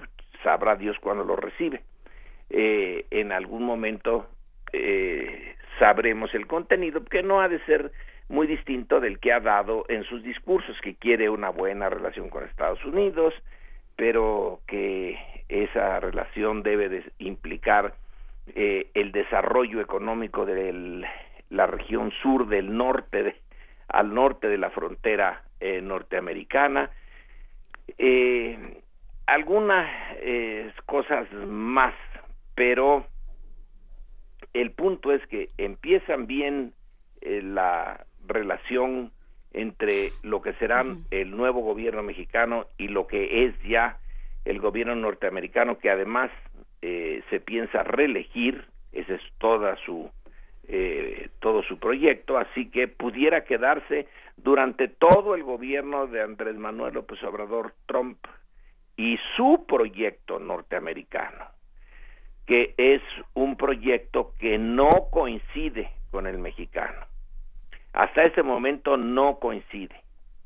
La, eh, las decisiones que ha tomado Estados Unidos han sido la de destruir en la medida en que pueda y que le sea conveniente todos los arreglos que ya existían y no solo con México, también con la Unión Europea, también con China.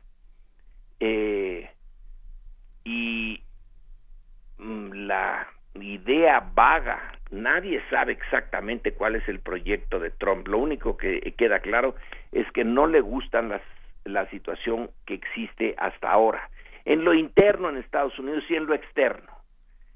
Eh, y el viaje a Helsinki para ver a Putin pues lo comprueba de una manera extraordinaria. Eh, es capaz de intentar socavar su propia institucionalidad para llegar a algo que sería un acuerdo entre los grandes, en donde los chiquitos no importan. Los chiquitos son una molestia y nosotros estamos entre los chiquitos. Y el Tratado de Libre Comercio es algo que le molesta a Trump. Eh, lo ve como uno de los puntos en donde el mundo externo se ha aprovechado de Estados Unidos de la buena fe o de la estupidez de sus antiguos eh, dirigentes, en este caso desde Bush eh, hasta, em, bueno, hasta Obama y desde eh, Bush padre, ¿no?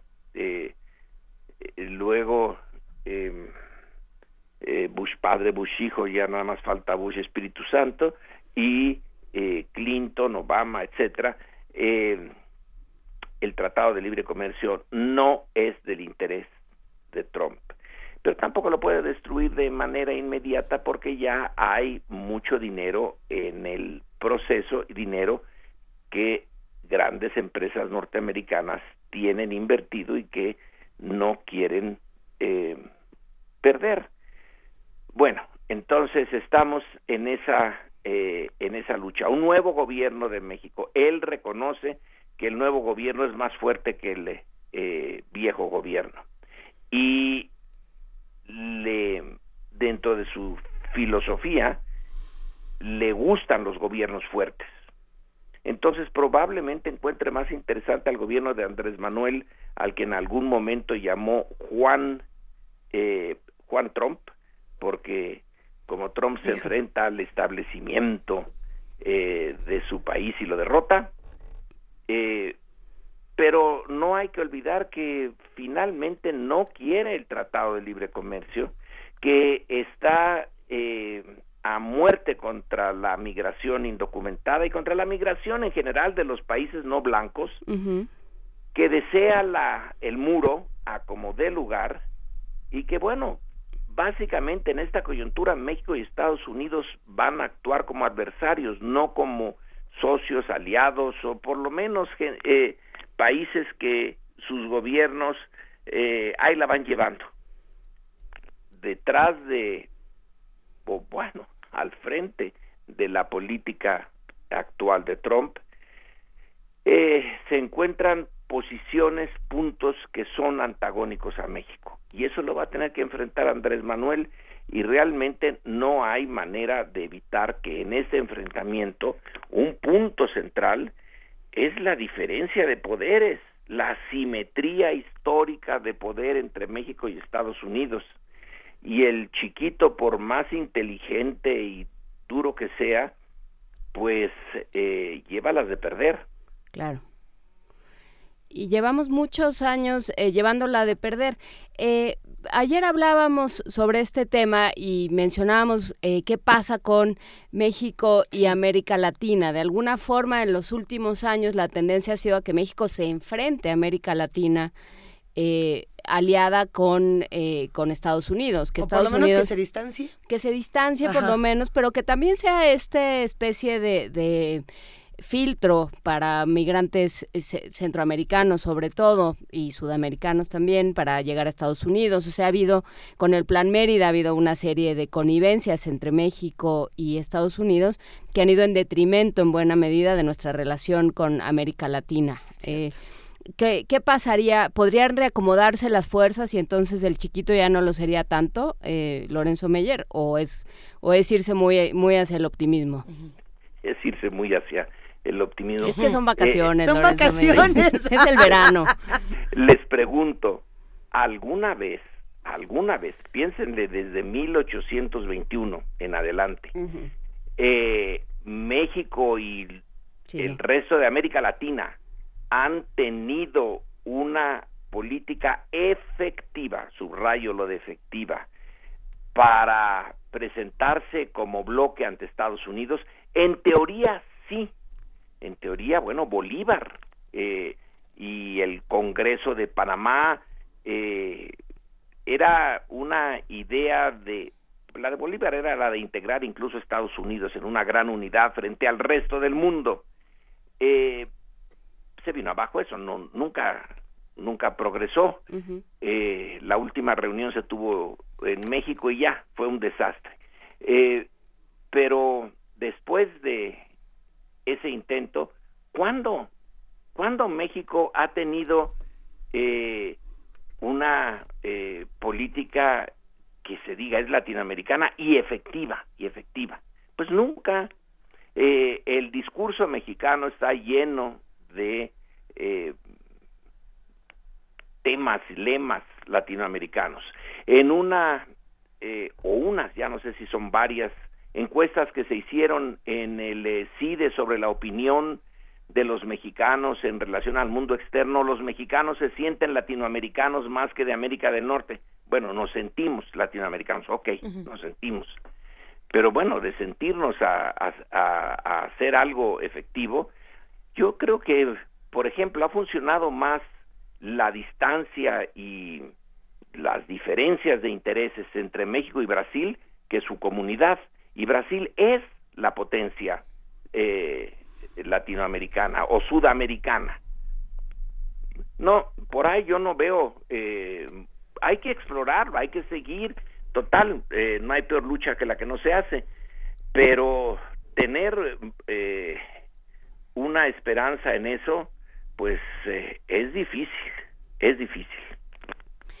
Pues muchas cosas son difíciles, sobre todo eh, con un personaje como Trump y con una eh, con una falta de definiciones. Eh, lo que nos quedó a deber el gobierno de Peña Nieto, nos está quedando a deber todavía, es una, una eh, posición firme frente a Estados Unidos, una verdadera respuesta a Trump y sus... y sus baladronadas del muro y de, y de los migrantes y sus ataques eh, bueno, lo que nos está quedando a deber es muchísimo. En este, en este caso, sí que no nos seguimos, pero en este, en, este tema, digamos, ¿no? Entonces, bueno, va a ver qué, qué, vamos, cómo vamos a responder a eso, o sea, cuál es. Hay que aprender a, a tocar sobre la marcha.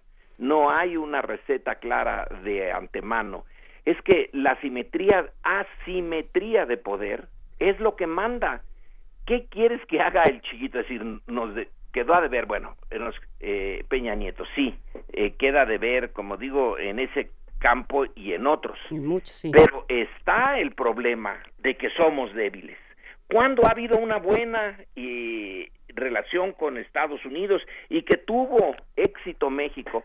Pues la última vez que realmente nosotros pusimos las condiciones y nos la aceptaron fue con el gobierno de Roosevelt durante el cardenismo y el gobierno de Ávila Camacho al inicio de la Segunda Guerra Mundial. Estados Unidos estaba muy ocupado en la guerra y necesitaba no tener problemas al sur de su frontera. Entonces aceptó, eh, pues de mala manera, pero aceptó la expropiación petrolera, aceptó que la deuda externa que México venía arrastrando se pagara a un precio ínfimo para ya resolver eso. Aceptó el tratado eh, de Braceros, eh, el eh, acuerdo comercial, bueno, ese sí le benefició a Estados Unidos, pero también a México, y aceptó que las reclamaciones que se habían acumulado durante la revolución, bueno, esas también se pagaran a precio ínfimo y listo. México salió, pero eh, realmente estupendo del cardenismo al eh, avilacamachismo. Pero es porque Estados Unidos tenía otros problemas. La Guerra Fría también eh, ayudó a México, porque bueno, México vaya que sí contribuyó a darle seguridad a Estados Unidos. El PRI, el PRI mismo, en buena medida su éxito es porque Estados Unidos le puso el sello de que era un partido democrático y que aunque ganaba con el eh, 100% como en el caso de eh, José López Portillo, sí, sí, era democrático y pertenecía a las democracias y estaba eh, como parte importante de la lucha contra el comunismo, pero ya el comunismo se fue y a Trump ya eso no le interesa. Entonces hay momentos en que México puede, puede eh, explotar y con enorme éxito la relación con Estados Unidos, porque México no tiene más que realmente un interés en el exterior que es Estados Unidos. Estados Unidos tiene mil, entonces a veces no puede focalizar su, su fuerza. México debe de estar pues viendo cuáles son las coyunturas internacionales en las que Estados Unidos eh, tiene pues eh, digamos se ve forzado a hacernos eh, algunas concesiones, a oír algunas cosas de la posición mexicana y cuando no. Eh, por eso en el, eh, en el sexenio que viene, Ebrardo, quien eh, dirija eh, directamente la política exterior y eh, Andrés Manuel, porque en México la política exterior la dirige el presidente. En Estados Unidos la política hacia México a veces sí y a veces no. A veces la dirigen otros. Pero, Ahora la dirige el Twitter, que es una cosa muy rara. Eh, la dirige, sí, la dirige Trump en la parte eh, central con su Twitter y su yerno, pero luego eh, tienen otras muchas cosas que hacer. México debe de estar con las antenas, pero bien paraditas, para que en cualquier momento en que se pueda explotar una debilidad norteamericana, la necesidad realmente de tener cooperación entre México y Estados Unidos, pues la explotemos. Andrés Manuel había dicho hace mucho tiempo que la mejor política exterior de México es una buena política interna. Bueno, sí. Eh, ya no presentarnos al mundo como corruptos eh, es una buena eh, un buen punto para México.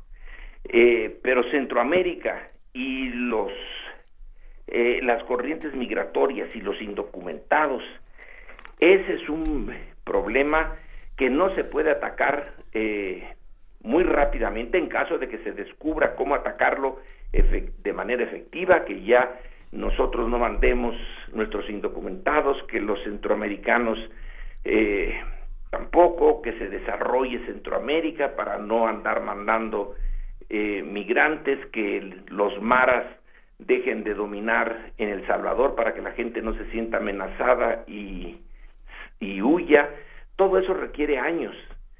Y yo creo que Trump y su política exterior no son nada flexibles en cuanto a los años, quieren resultados ya. Trump se va a reelegir eh, para desgracia eh, nuestra y, y demanda eh, éxitos inmediatos para que su base vea que él es duro con México y que está logrando resultados.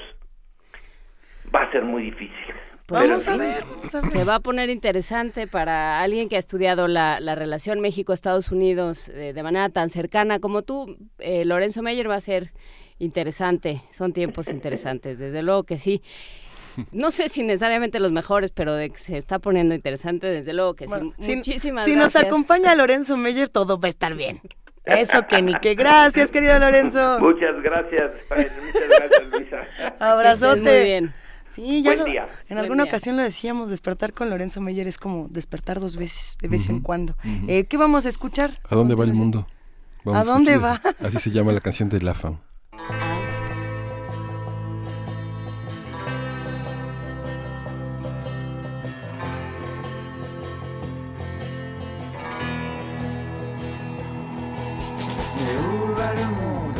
Pourquoi des fois je me demande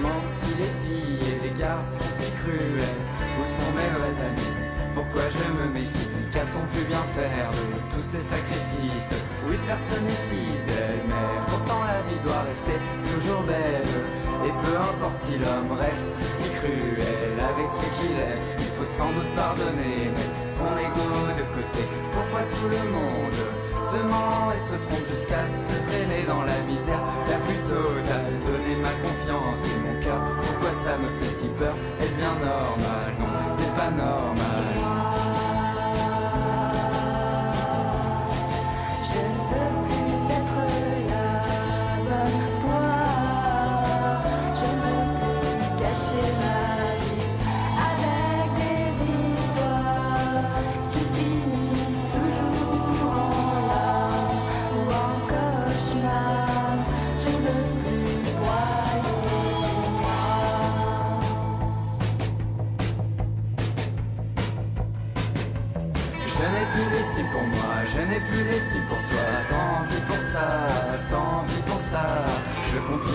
Tu es déjà très très loin, très loin derrière moi, très loin derrière moi.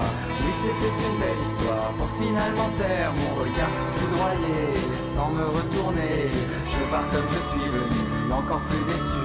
Et le pire dans tout ça, c'est que je reste un inconnu pour toi. Par pitié, arrêtez de me planter des couteaux dans le dos mon corps va finir par devenir un filet de cicatrices qui ne retiendra en moi que les mauvais côtés de toi. Désormais je n'en peux plus, je veux partir très très loin, je pleure et je renie. C'est l'alarme de trop qui fait déborder mes yeux et m'a rendu malheureux.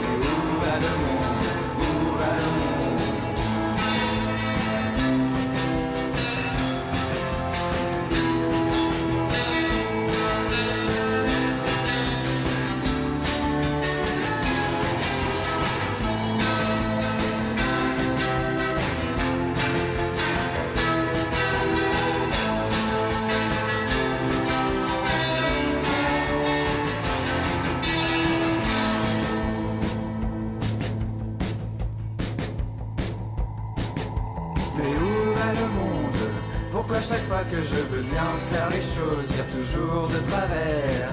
Pourquoi les gens se mentent? Pourquoi les gens se trompent? Est-ce que toi aussi, des fois, tu te demandes pourquoi la vie est si compliquée? Surtout quand deux personnes s'aiment mais qui semblent être bien ensemble. Ça paraît si facile, alors comment ça se fait qu'à chaque fois ça finit en pleurs? Je n'en peux plus des histoires futiles, je n'en peux plus de tous ces bourreaux et de toutes ces victimes L'homme se contredit à longueur de journée, il ne sait pas ce qu'il veut, c'est pour ça qu'on se fait du mal.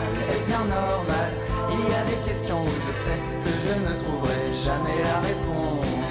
Il y a des choses auxquelles on ne peut rien faire, il faut sans doute s'en moquer, passer à travers.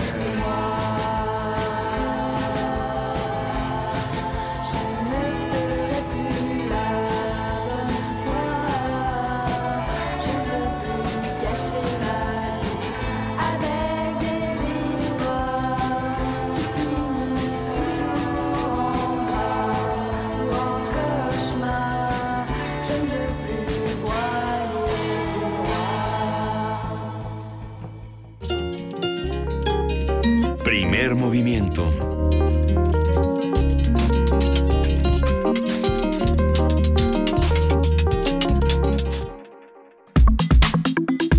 Nota Internacional. En Nicaragua continúan las protestas contra el presidente Daniel Ortega. A casi tres meses de las revueltas, el número de muertos se ha incrementado. Algunas organizaciones de derechos humanos estiman los decesos entre 270 y 350. Ayer, Antonio Guterres, secretario general de la ONU, condenó la violencia contra civiles y estudiantes y consideró inaceptable el uso de la fuerza letal. Hay que decirlo, la ONU condena muchas acciones, generalmente no hace nada eh, respecto a ninguna. Pero bueno, de acuerdo con la Oficina Regional para América Central del Alto Comisionado para los Derechos Humanos, existen informes sobre el uso desproporcionado de la fuerza por parte de agentes de policía y agentes armados progubernamentales. Los videos que circularon en redes sociales fueron estremecedores. Los obispos de la Conferencia Episcopal de Nicaragua exigieron a Daniel Ortega dar verdaderas muestras de querer solucionar la actual crisis mediante el diálogo nacional, luego de que el mandatario ordenó el fin de semana reprimir estudiantes atrincherados en la Universidad Nacional Autónoma de Nicaragua. Justamente los estudiantes aparecían en estos videos despidiéndose de sus familias, eh, diciendo que no se arrepentían de, lo que había ocurrido. Es, es muy fuerte tener este tipo de realidades y este tipo de vestigios y hay que entender los dos lados de esta historia. Vamos a hacer un balance de lo que está sucediendo en Nicaragua, cómo se viven los ataques, cómo está respondiendo el gobierno de Ortega y quién puede mediar. Para ello nos acompaña Néstor José Telles López, periodista de Radio Corporación Nicaragua. Néstor, ¿cómo estás? Buenos días. Buenos días, ahí amigo en Radio UNAM México y en estos precisos momentos se teme en Nicaragua un baño de sangre propiamente en el barrio histórico de Monimbó, que está a 20 kilómetros de Managua, capital de Nicaragua, donde más de mil paramilitares han rodeado prácticamente a este pueblo, que es el único que se mantiene con barricada luego de haber sido desmontada en gran parte de los 153 municipios del país. Estos paramilitares están entrando a Monimbó, eh, que es un pueblo indígena de, de, de la ciudad de, de la ciudad de Masaya, esto ha tenido prácticamente en asedio. Ahorita mismo la conferencia episcopal está pidiendo una vez más a Ortega que detenga lo que podría ser un apocalipsis, un baño de sangre, porque la población de Monimbó teme que si llegan los paramilitares van a empezar a sacar, sería de brujas, sacarlos y enviarlos a la cárcel. Es la situación, amigos de Radio UNAM, ahorita en estos precisos momentos es esta situación, ambos reiteramos, es una un SOS que está lanzando ahorita las autoridades de Nicaragua, especialmente la Iglesia Católica, al gobierno de Ortega que detenga esa masacre. Ese, es el contexto que tenemos ahorita mismo, que estamos viviendo. La represión del gobierno no se detiene. ¿Cuál es? Eh, sí, eh, nada más para puntualizar un poco, ¿quiénes son los que los que se encuentran en, en Monimbo, Néstor? Porque por aquí, eh, justamente viendo lo, lo, que ocurre en esta zona, principalmente son comunidades indígenas lo que el gobierno ha venido usando unas terceras fuerzas armadas. En Nicaragua la constitución política dice que quienes pueden usar armas y actuar como autoridades son el ejército y la policía, pero el gobierno ha armado a unas terceras fuerzas que son grupos simpatizantes a ellos, que los les, pone, le ubica pasamontaña o los o les pone un les, les encubre su rostro para que anden haciendo en lo que ellos llaman el gobierno una caravana de la paz, pero en realidad lo que llegan a hacer a los municipios que mantuvieron sus barricadas eh, o bloqueadas las carreteras llegan directamente a atacar, a, a, asesinar a quienes se oponen a que no se desmonten los tranques o las barricadas.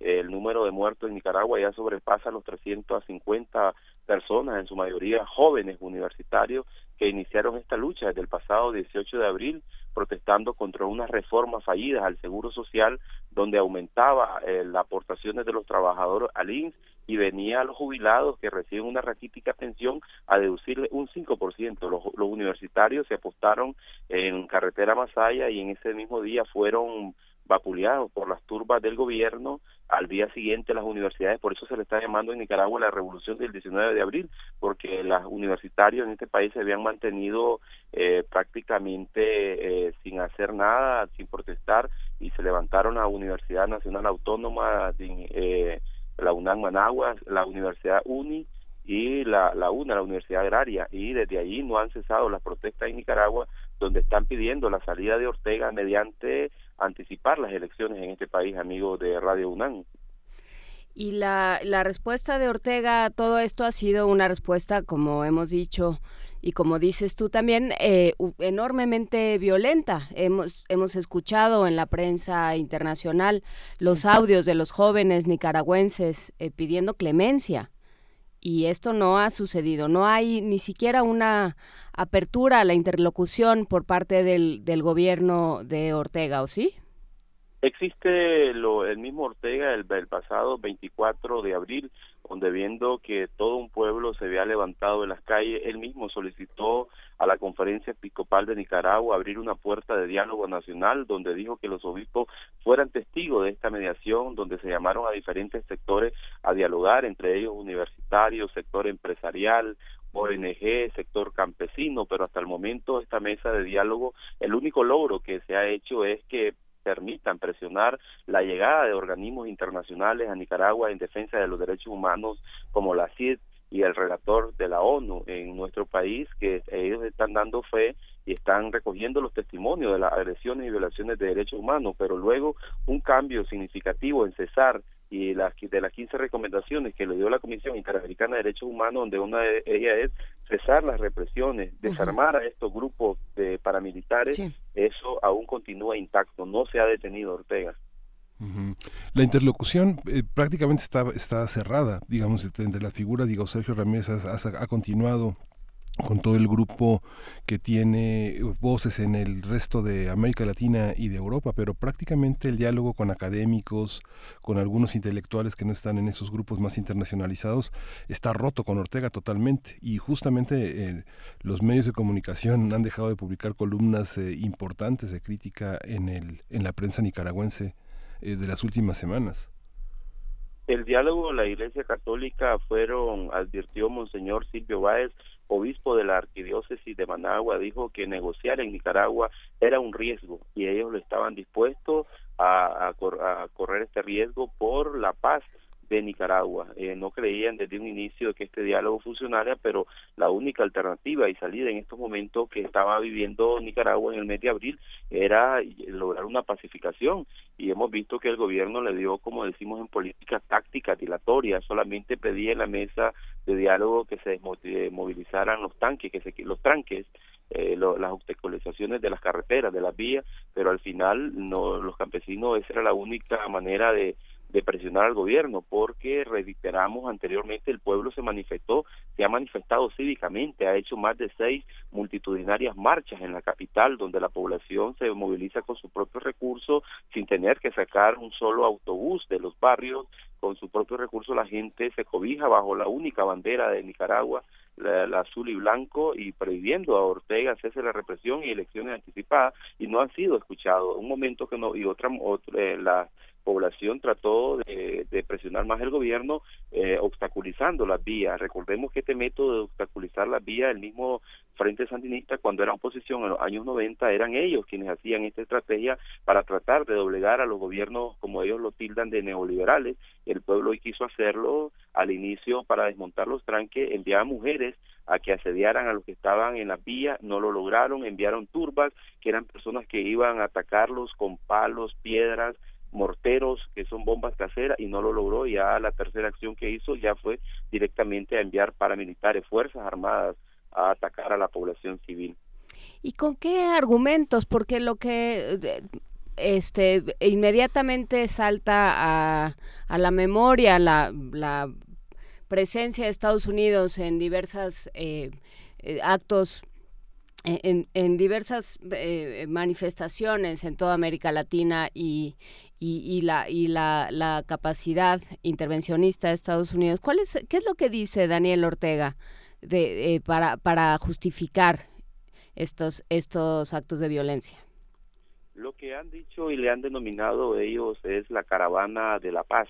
Eh, son camionetas Hilux, se movilizan y le han visto en Nicaragua como una especie de terrorismo de Estado Islámico de ISIS, todos se movilizan a bordo de camionetas Hilux al momento de ir a un municipio a quitar las, los tranques que se encuentran en las vías y con el único argumento, según el Estado, de que en estos sitios de tranque se dan, eh, que lo cobran viajes las personas que se encuentran, que están creando un terrorismo, que no permiten que la gente trabaje, que son centros de tortura para los que no comulgan con el partido de gobierno. Ese ha sido el argumento y ellos le han denominado la caravana de la paz y es el lenguaje que han venido utilizando y eh, críticos al gobierno le han dicho que es un lenguaje orwelliano donde prácticamente cuando se habla de paz sería guerra en Nicaragua y cuando dice amor pues es represión, eh, prácticamente es lo que le han venido criticando a este gobierno. Y recordemos que las relaciones con Estados Unidos no están muy bien, que se diga en Nicaragua, le han advertido eh, a altos funcionarios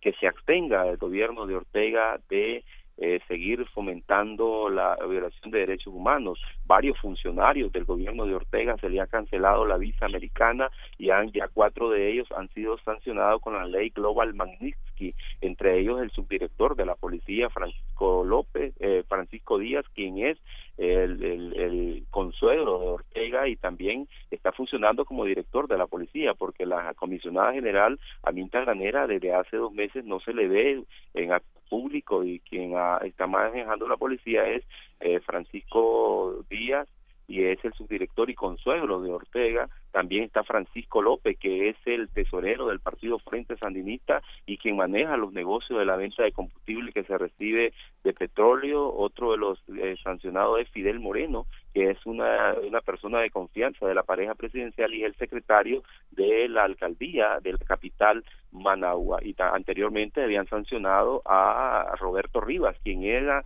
presidente del Consejo Supremo Electoral por presunto acto de corrupción y violación de derechos humanos por eh, no permitir a Nicaragua, según los Estados Unidos, que se le permita el libre derecho a elegir a los nicaragüenses. Roberto Rivas también es acusado de un requisimiento ilícito con, con salario de vengando, según investigaciones periodísticas, cinco mil dólares cada mes, tiene mansiones en el, en el país de Costa Rica, en España, grandes eh, mansiones en diferentes departamentos turísticos de Nicaragua, como uno de los lugares exclusivos, eh, la bahía de San Juan del Sur. Esa es la situación de que ha tenido y Ortega no ha sido con un discurso frontal ahorita con los Estados Unidos, guarda silencio ante estas sanciones.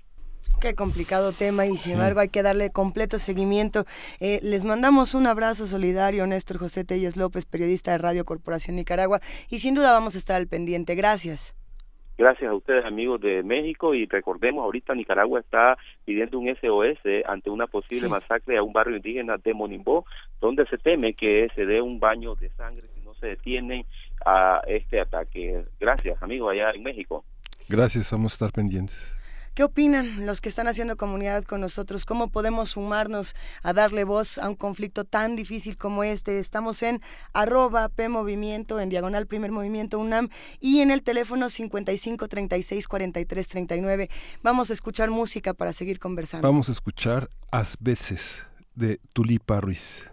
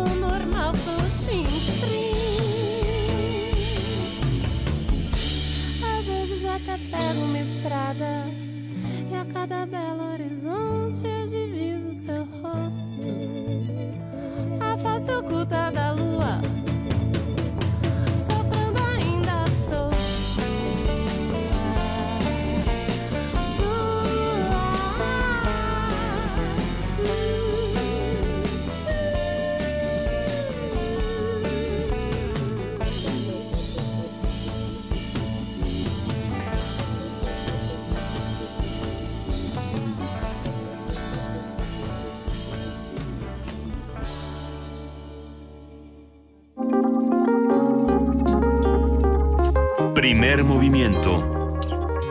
Hacemos comunidad.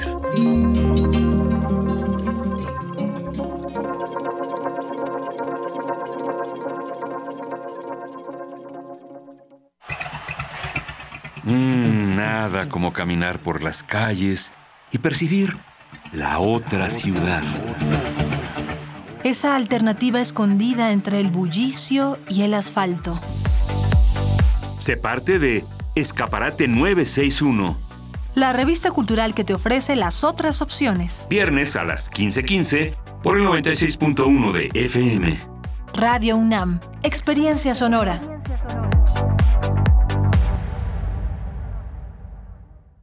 Te invitamos al curso Historia de la lucha de las mujeres por sus derechos en México. Imparte la doctora Patricia Galeana. Sala Carlos Chávez del Centro Cultural Universitario. Los días 6, 7, 13 y 14 de agosto. De las 18 a las 20 horas. Informes en www.grandesmaestros.unam.mx. El cupo es limitado. Inscríbete ya. Invita el programa Grandes Maestros de Cultura UNAM.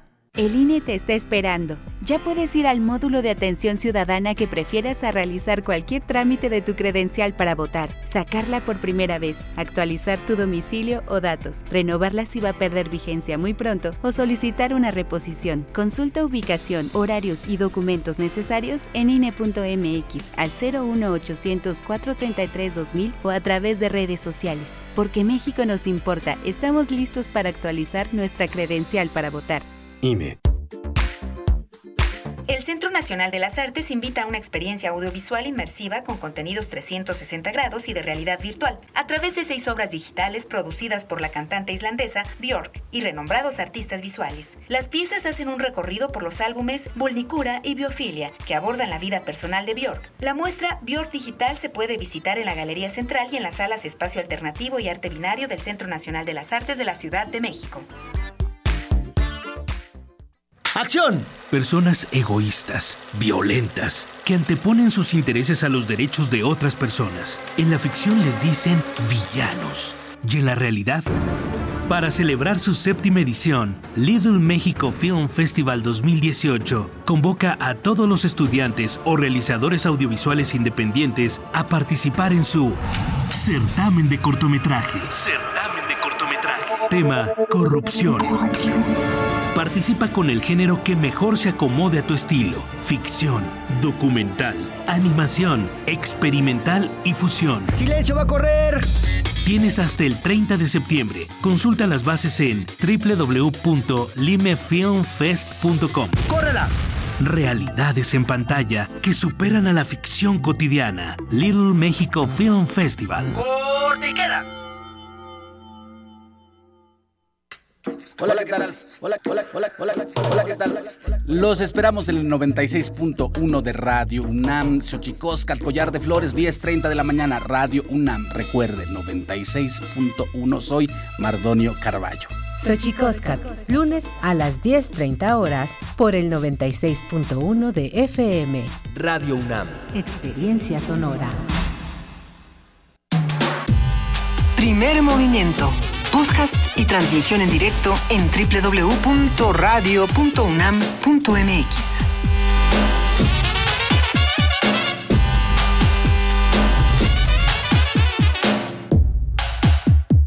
Son las 9 de la mañana con 4 minutos, como les decíamos, hoy es martes. Sí es martes. Sí, sí, sí es de martes. Ah, qué bueno que no es lunes. Casi ya se van a acabar las vacaciones. Casi. Casi. Bueno, para los que son eh, de la UNAM, Sí, para los que son de la UNAM. porque los que son de la SEP creo que apenas salen hoy. O y- mañana. Y, todos los demás creo Se que nunca acaba. salieron. Y hay unos que nunca salieron. Y hay unos que todavía van a echarse 50 semanas más. Y mira qué Sí. delicia. Bueno, primer movimiento no salió de vacaciones. Aquí seguimos. Pero los que sí salieron de vacaciones y les mandamos un gran abrazo, Miguel Ángel, son nuestros amigos de TV UNAM que regresan la próxima semana. El 23 de julio. Ahí estaremos de 8 a 10 de la mañana a través del canal 120 y del 20.1 de TV Abierta. No se preocupen, no se ha ido TV UNAM, nada más andan, como no andaban muertos, andaban de parranda. Andaban de parranda. Denles chance, pues, ¿qué, qué está, qué está usted haciendo de vacaciones? Dijeron que nos iban a mandar postales sonoras, yo Y no, no veo. lo han hecho, no No, lo han hecho. veo claro. Ni una No postal oigo. sonora, ni una cancioncita para que veamos cómo es su Fotos de las vacaciones. Sí, sí hay quien nos mandó, a ver, Mayra Elizondo está en Huatulco, Sí, nos sí nos mandó una foto muy chula. Y alguien más nos mandó también dulces. ¿Quién fue? O sea, fotos con Ah, dulces. era eso. Sí, fotos Sí. crespas de un mar. huatulqueño. No, no, pero, Había la pero del mar. luego tuvimos unas charamuscas y dije, ¿será una metáfora Yo pensé que nos había de mandado que ya nos foto. hicimos bolas?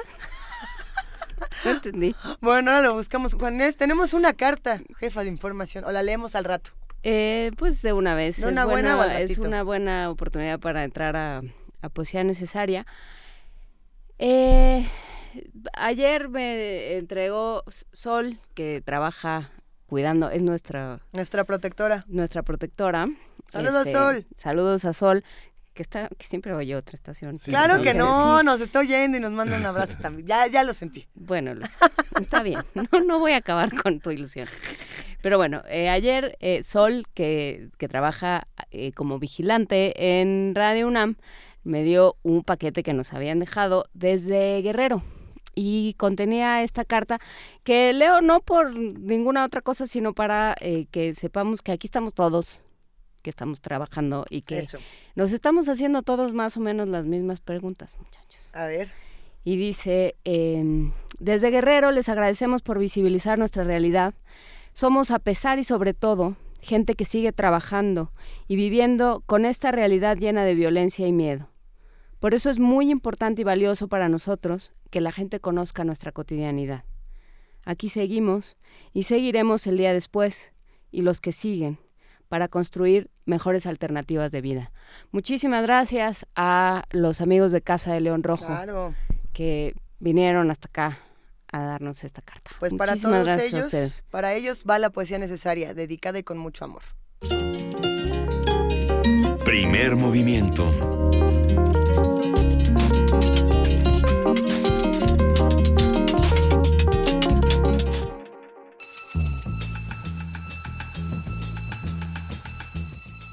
Es hora de poesía necesaria.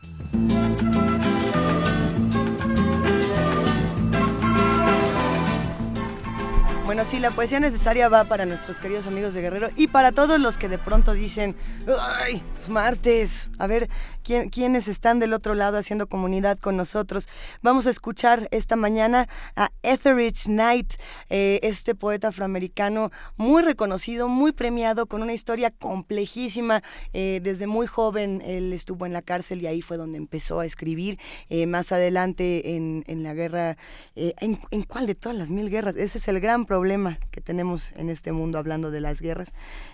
Bueno, ah, pues en la de Corea, justamente fue cuando recibe un- una y se vuelve adicto a las drogas y entonces tiene una poesía muy dura, eh, muy oscura, pero también llena de, de verdades. Eh, bueno, lo vamos a acompañar del disco Both Directions at Once de John Coltrane, que bueno, este disco es inédito, salió hace algunas semanas y nos encantó aquí en Primer Movimiento. Hoy eh, justamente es el aniversario luctuoso de John Coltrane, quien había fallecido en 1967. Y vamos a escuchar, además del poema de Etheridge Knight, a John Coltrane con su canción inédita 11383. Así la pueden encontrar. Eh, vamos a escuchar este poema que se llama, además está bueno el título, es Sintiéndose jodido. Ahí les va, esperemos que lo disfruten. Y que ya desapareció, por cierto, en mi teléfono, porque, porque pues ya necesario es así. Aquí lo tenemos, sintiéndose jodido.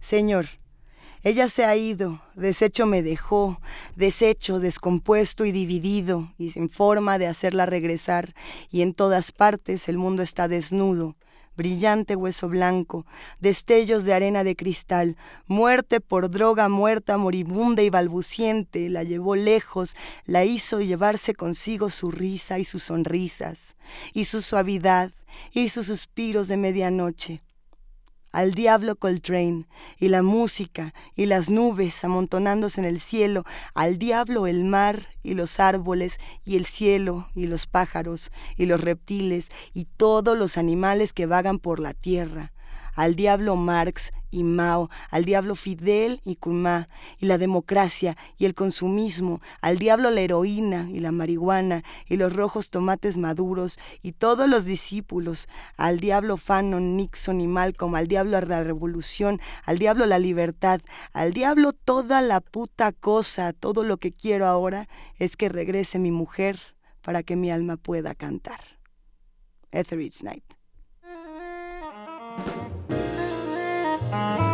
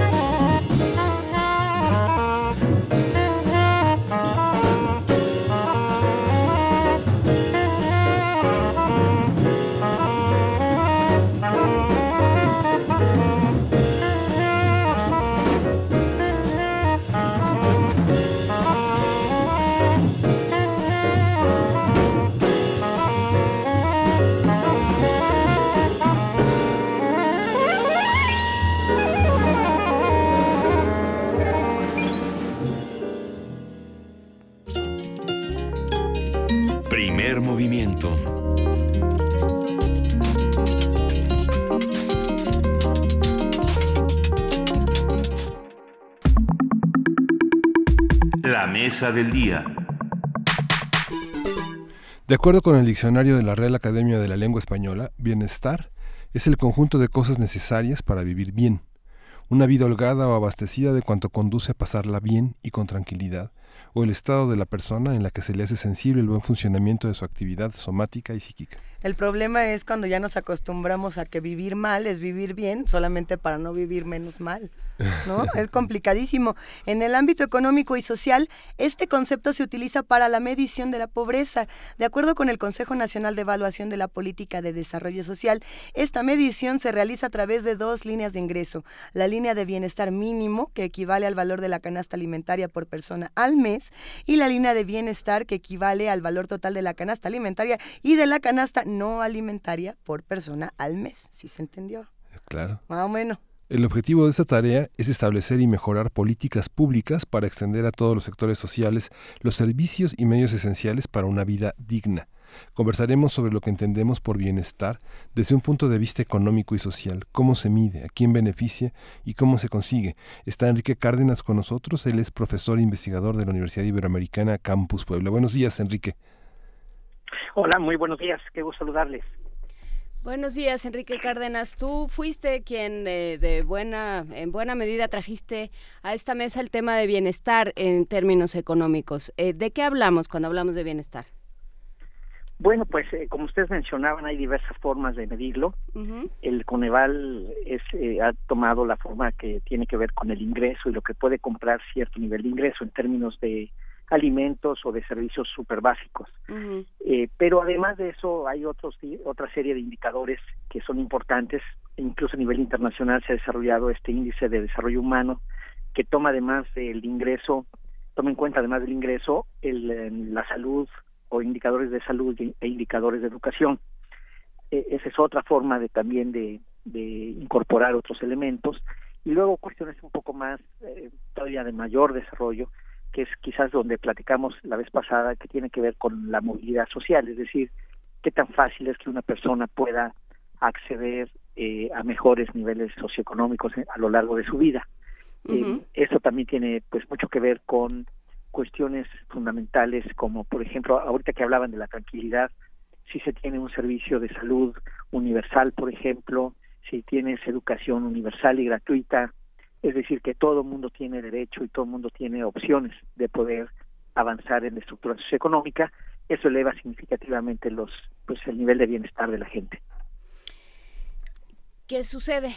¿Y qué ha sucedido en México? Porque hablar de movilidad social en México es prácticamente imposible. Hay muy sí, pocos bueno, en. México, sí, en realidad, eh, ahí en el Centro de Estudios Espinosa Iglesias, que es donde trabajaba yo entonces, eh, de- lo que se mide es eh, qué tan fácil es que las personas pueden acceder a un mejor nivel socioeconómico. Y ahí las, los datos que tenemos son pues son muy tristes porque efectivamente siete personas de cada diez que nacen en una condición de pobreza una generación después es decir cuando ya son mayores siguen estando ahí siguen estando en esos niveles de pobreza así es que sí hay muy muy poca movilidad social en el país y eso se refleja pues en muchísimas cosas. Se refleja en mayor criminalidad se refleja también en, en eh, pues migración al, extranjero.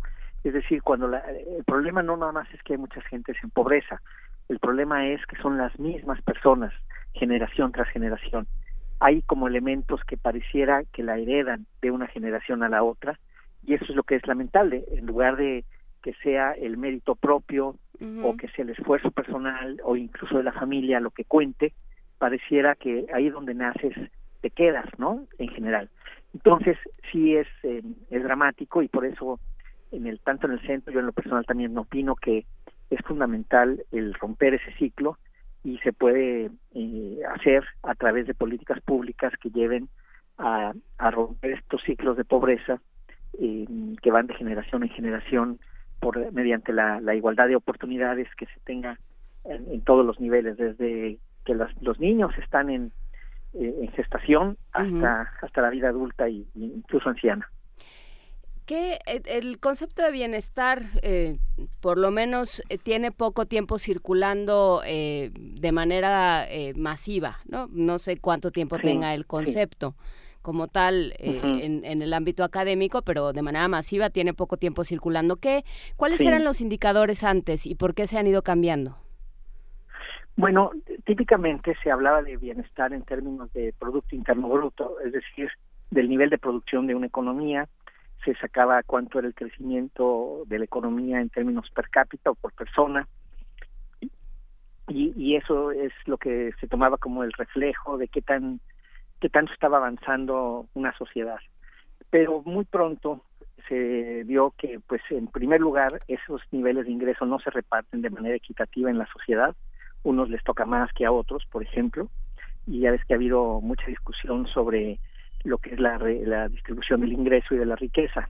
El trabajo este de Piketty, que fue muy connotado y que está todavía en, en, pues en la discusión, es cómo la desigualdad económica y social se ha ido empeorando incluso en las sociedades más avanzadas de, del mundo y por lo tanto no puede ser posible únicamente que sea que tanto avance el ingreso general, eh, lo que refleje el bienestar de la gente, sino también cómo se está distribuyendo.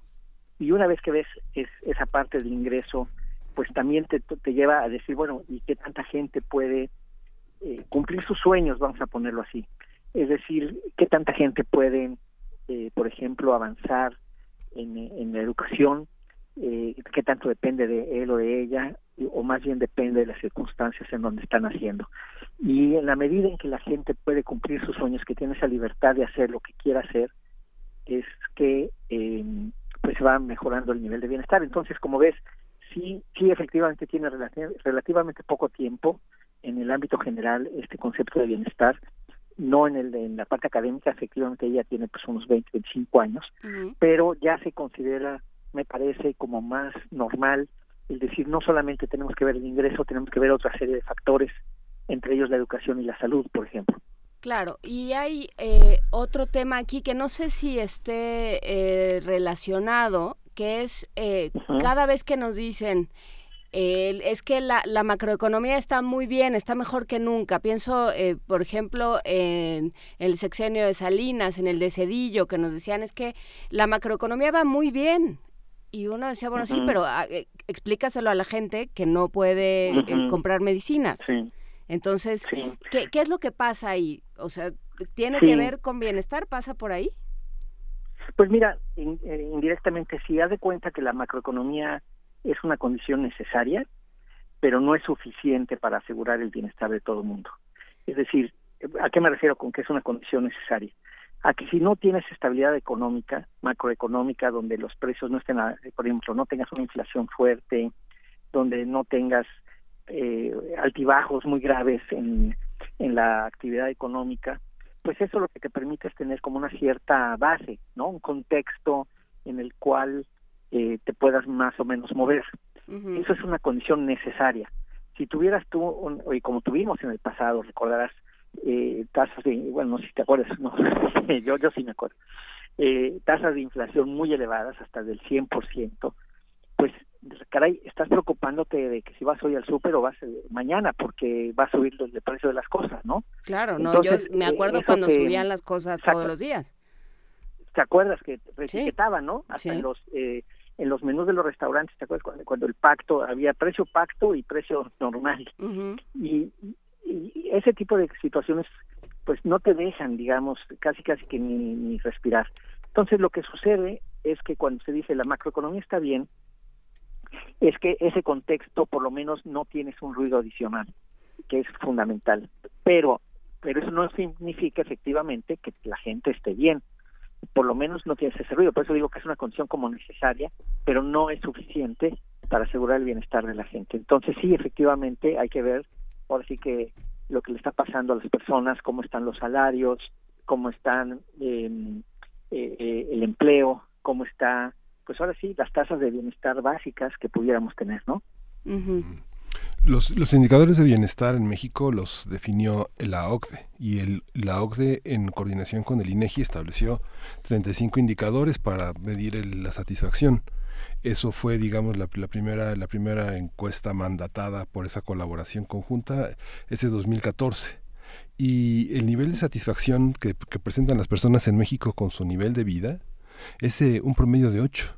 ¿Tú cómo, cómo ves, eh, eh, Enrique, esta, esta, este balance que hace el INEGI, justamente tomando valores como, por ejemplo, muy subjetivos, como el balance entre vida y trabajo, el, porcentaje de personas ocupadas con 48 horas de trabajo a la semana, con personas que tienen una gran disposición al tiempo libre, que no supera, no llega ni al 8%.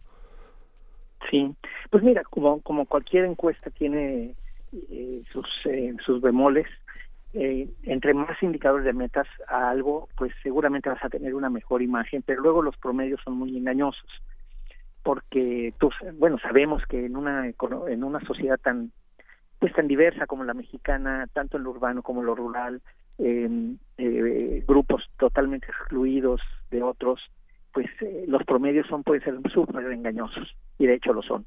Entonces, en ese en ese sentido sí es importante como eh, segmentar a la sociedad en diferentes grupos eh, eh, donde tú puedes ver que hay grupos grandes de la población que están en pobreza extrema y que están, por ejemplo, muy muy aislados, excluidos del desarrollo social y otros que están, pues, que podrían estar en Suiza, ¿no?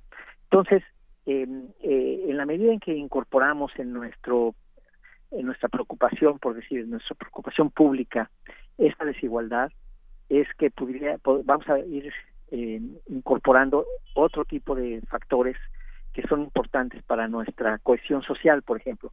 Es decir, una, una sociedad muy muy eh, polarizada, con grandes diferencias, difícilmente se puede hablar de cohesión social, de, de que la gente se lleve bien, entre, entre sí, ¿no? Y esto y esto es un elemento que al final de cuentas redunda en lo político, sin duda, y redunda también eh, pues en, el malestar social y, y, eso se ve y se percibe en, en, todos los días, digamos. Así es que son estos factores, estos otros factores de, diversidad, de, de polarización, etcétera, afortunadamente en México los estamos cada vez tomando más en cuenta para poder medir si una política social está siendo adecuada o no para contribuir justamente pues yo diría a un crecimiento económico más muchísimo más incluyente que no deje fuera a, grupos enteros de la sociedad. Ah, antes de que pasemos a, platicar sobre cómo se ven ese tipo de políticas, cómo digamos cómo se traducen en políticas concretas y en acciones concretas, me gustaría una pregunta porque lo que me quedaba pensando era hay una hay un cierto em, componente de empatía en este tema, ¿no? Y pienso en qué es lo que sucede cuando el salario de un funcionario, que es además uno de los temas que esta semana ha estado dándonos vueltas en los medios, cuando el salario de un funcionario está tan disparado y los beneficios y los eh, los satisfactores que puede tener un funcionario están absolutamente disparados de los que pueden tener el resto de la población. ¿Cómo puedes hablar de empatía en ese caso? ¿O, o, no está relacionado? No, pues yo creo que tienes razón, o sea, ciertamente ahí es como muy visible, ¿no? Lo que son las este las diferencias salariales, claro, también hay que ver las diferencias en responsabilidad, que gente de recursos humanos te diría inmediatamente no es la misma responsabilidad de una persona de otra. Sí, pero, hay límites. La cantidad de veces que se multiplica, sí. ¿no? No, incluso, incluso fíjate, si ves esa misma función en otros países, por ejemplo, en, los jueces o en, los miembros de la Suprema Corte, que pues fue muy sonado en su momento, ahora creo que sea, bueno, yo creo que se va a retomar, es precisamente como un miembro de la Suprema Corte de Justicia en México gana varias veces más de lo que gana un miembro de la Suprema Corte de Justicia incluso en los Estados Unidos. Entonces, sí es, eh, pues sí puede llegar a ser escandaloso, ¿no? Eh, de plano, y pues claro que no va a haber empatía de ninguna manera. De modo que eh, efectivamente eso lleva a un sentido más de no puede ser posible eh, que haya tales diferencias. Déjame ponértelo de otra manera. Cuando en la discusión del salario mínimo, por ejemplo, ¿te acuerdas? ¿Se acuerdan ustedes que hubo esta discusión hace algunos meses en donde se está tratando de ir elevando el salario mínimo eh, más y bueno, yo, yo le diría, es que no debería de ser el salario mínimo tal y como se está definiendo en este momento, sino más bien es en términos de líneas de bienestar, por lo menos, esto del Coneval que ustedes mencionaban, la de eh, que está medida en términos de lo que puede comprar una canasta de alimentos y algunos servicios básicos, ¿no? Eh, por ejemplo, ahí si tú dices, ok, el salario tiene que alcanzarte por lo menos para comprar eso, ¿no? Debería de ser. El salario mínimo de por lo menos te debe alcanzar para comprar, y quizás no una, sino dos canastas, porque tienes algún dependiente económico. Entonces, eso estamos hablando de unos seis mil y pico de pesos, que está como a la mitad de lo que es el salario mínimo actual. De modo que eh, una empresa, la verdad, no puede ser posible que pague menos que eso, porque de alguna manera está destinando a sus trabajadores a la pobreza. Y ese es un tema que parecería moral, pero en realidad es como de justicia mínima, ¿no? Es decir, ¿cómo yo hago una empresa de donde saco eh, beneficios importantes, pero a mis trabajadores los estoy destinando a la pobreza? A mí me parece como muy duro ese tipo de ese, ese tipo de situación y que socialmente pues no debería de ser posible, simplemente no, porque parece como explotación más que otra cosa. Y eso eh, creo que pues va hacia un tema, como les digo, medio moral, pero al mismo tiempo de justicia social mínima, no no sé qué opinen ustedes. No, bueno, y de y, que va a redundar, o sea, pregúntale al PRI, ¿no? Eh, ¿Qué, qué tal le resultó el experimento? ¿O al PAN? sí, pues sí. Pues sí. Pero, pero mira, de verdad, ¿eh? este, ¿cómo es posible que una empresa cualquiera, eh, cualquier empresa, puede estar pagando salarios que estén este, obligando a que la gente esté en la pobreza? No puede ser posible cuando tú estás sacando un rédito de ahí. Entonces, tú como empresario. Entonces, bueno, ese tipo de discusiones creo que hay que tenerlas y, y que, que, que hagamos en cuenta. No nos conviene a nadie. A, mí lo que me aterra un poco, Enrique, es el tema de que parezca que algunos desde el área, digamos, del privilegio, digamos, ay, mira qué barbaridad qué gacho, y no haya ninguna acción eh, posterior, ninguna remodelación, ni del discurso de los que tenemos, digamos, alguna posibilidad más. Eh, sea un micrófono, por ejemplo, para expresarlo, eh, sea un puesto, sea, es más, un sueldo más alto, etcétera, etcétera, etcétera, que no se queden hacen, ay, mira qué feo, ¿qué, qué hacemos? O cómo, cómo nos organizamos desde este lado los que tenemos la posibilidad de hacerlo para que el bienestar sea de todos y de todas. Pues mira, justamente yo, yo te diría que redefiniendo el salario mínimo en términos de bienestar, de, líneas de bienestar de Coneval, eh, hacer un plan de ajuste gradual, porque tampoco puede ser de la noche a la mañana, claro. en donde ese sea el, el, el, nivel de ingreso mínimo que un trabajador pueda tener. Puede combinarse también con eh, una revisión de todo el sistema de protección social universal, porque también es cierto que la carga social de los salarios en las empresas pues anda por el 30-35% del nivel de salario, o sea, cuesta muchísimo eh, formalizar a la gente. Y hay planes, por lo menos en el, en el CEI hay planes, en había planes que pueden llevarte a una reducción de esas cuotas, pero al mismo tiempo un incremento en los salarios y de esa forma eh, pudieras tener mayor formalización de la economía, es decir, más gente que esté registrada, que esté pagando sus cuotas, en fin, y al mismo tiempo mejores sueldos.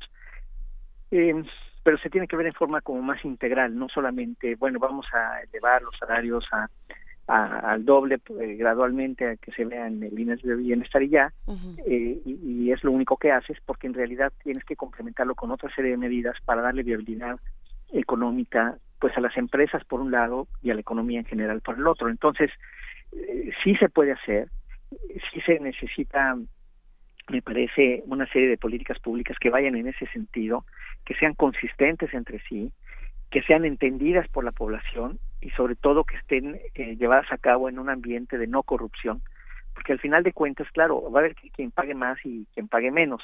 Eh, cualquier medida de estas tiene ese impacto que va a ganar un poco menos, digamos, de lo que estaba ganando.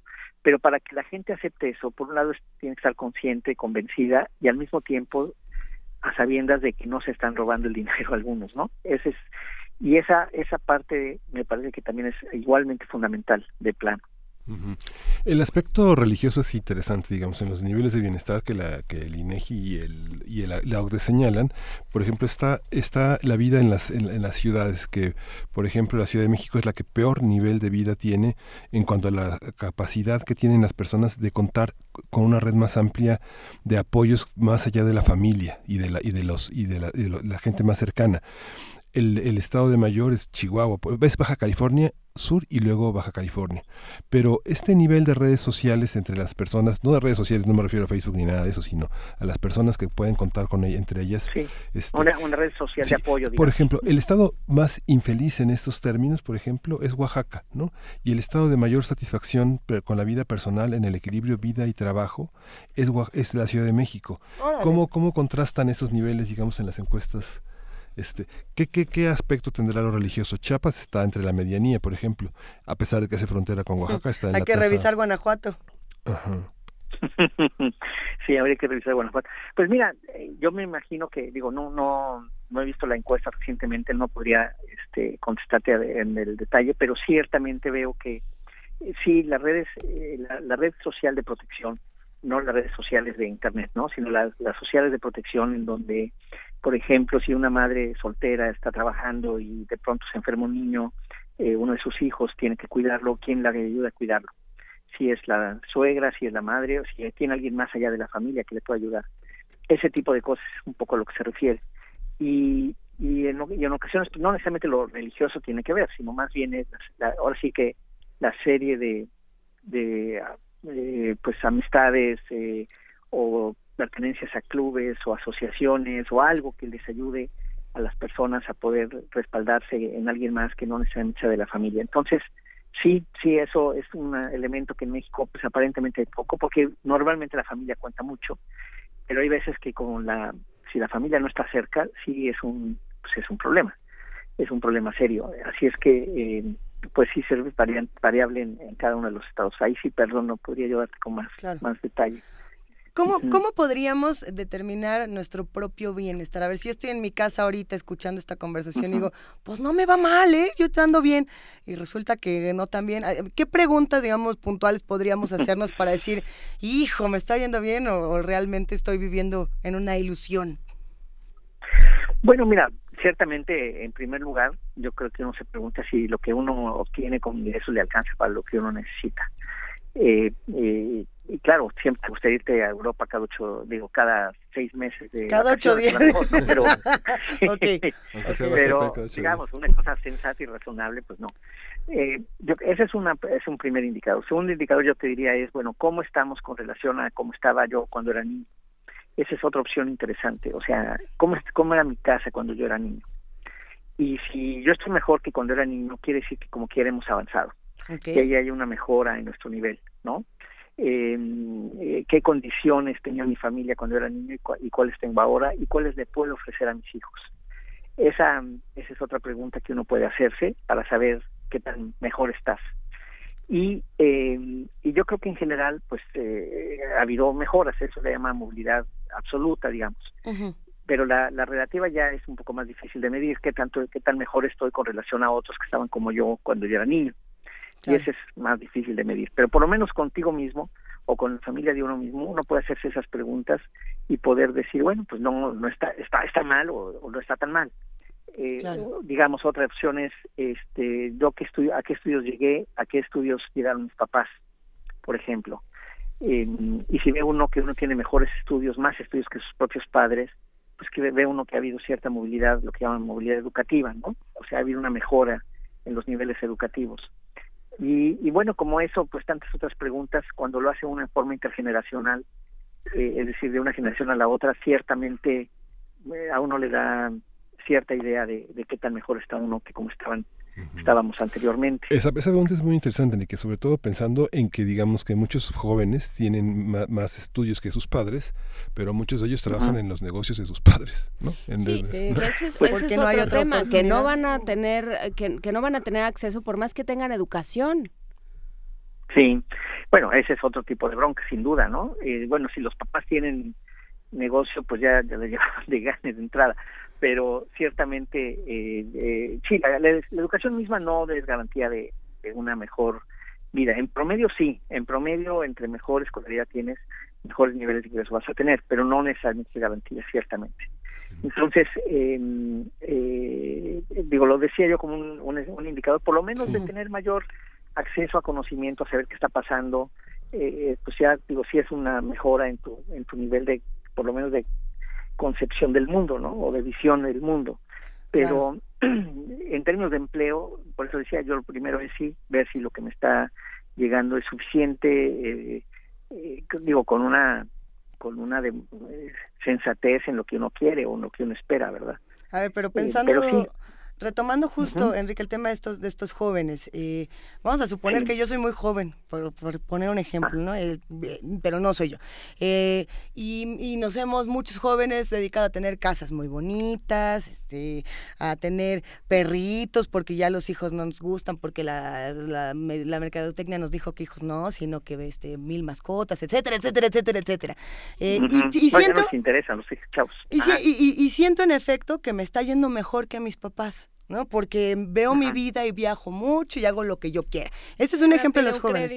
Y entonces de pronto me doy cuenta de que no tengo las siguientes cosas. Vamos a enumerarlas. Créditos, seguro médico, como puede ser ISTE WIMS, pensión, eh, en el futuro, propiedades, ni la posibilidad de conseguir ninguna de estas hasta que me muera. Y a eso le podemos sumar una serie de, digamos, eh, valores que se, que se tenían hace muchos años y que nunca más lo van a tener, nunca.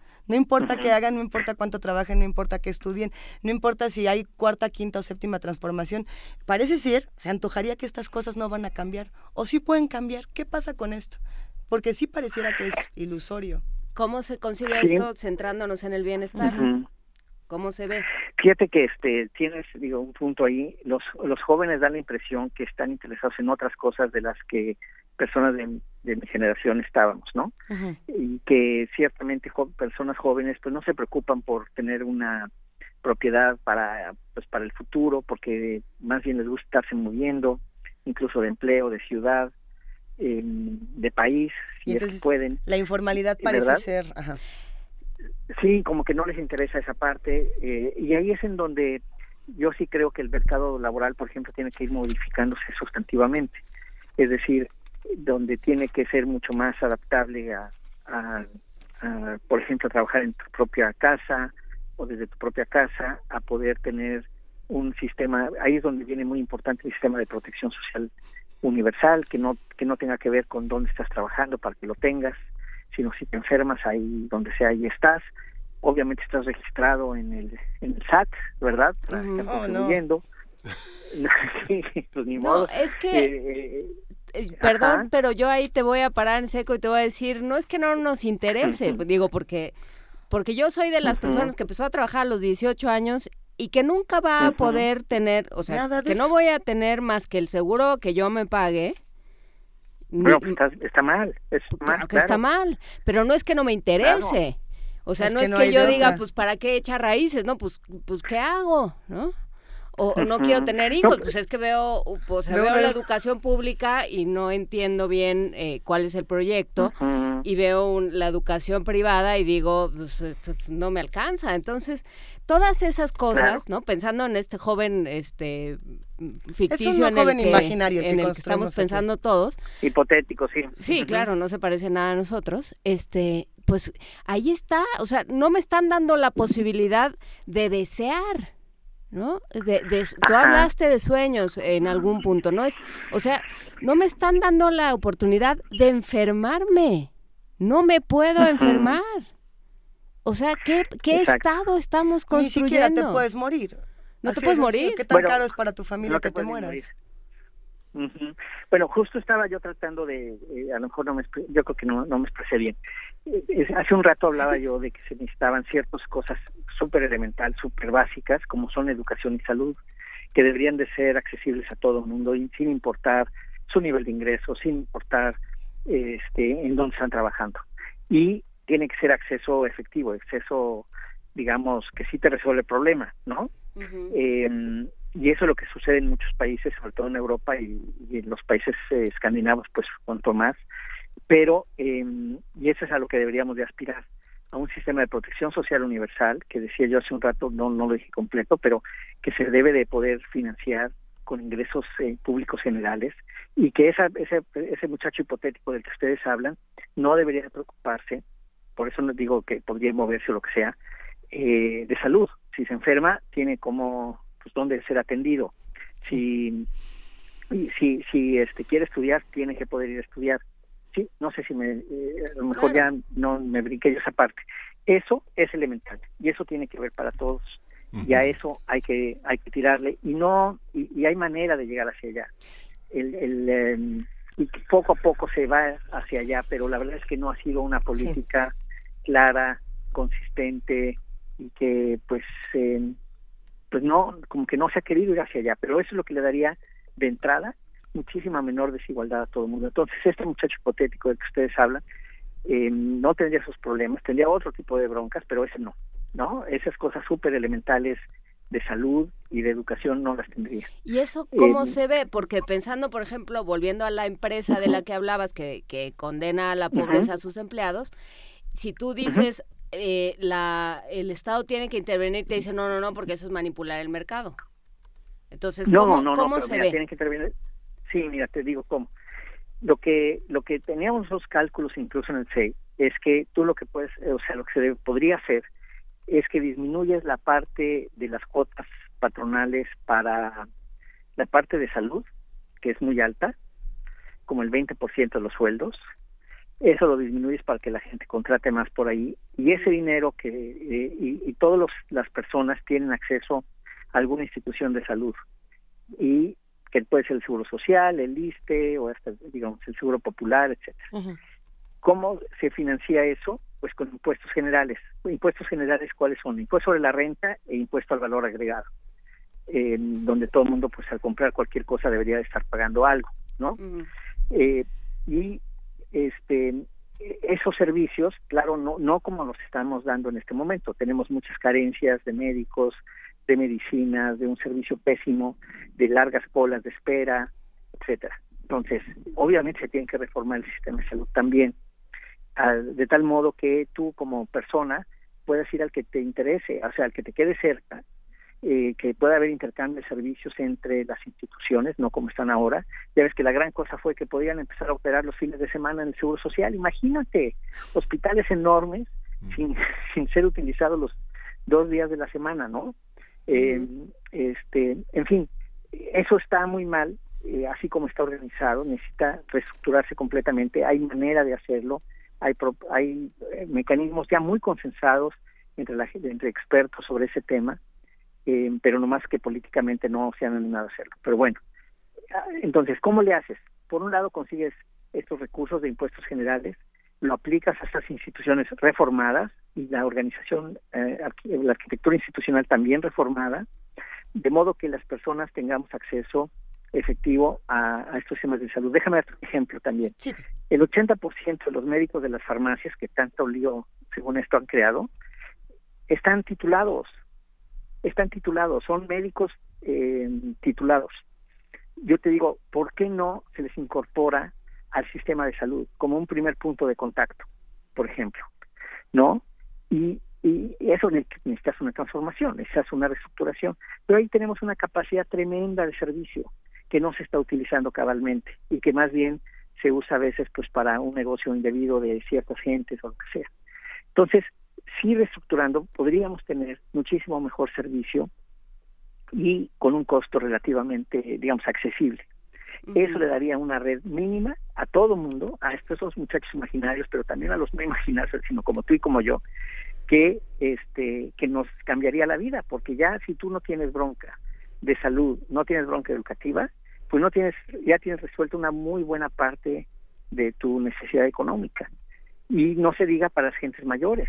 Eh, las gentes mayores, ¿qué sucede? Que pues en donde gastan más los adultos mayores es en salud. Claro. Y si la salud la tienes resuelta, pues entonces tu nivel de pensión que necesitas pues no va a ser tan grande como la necesitarías si tuvieras que pagar salud.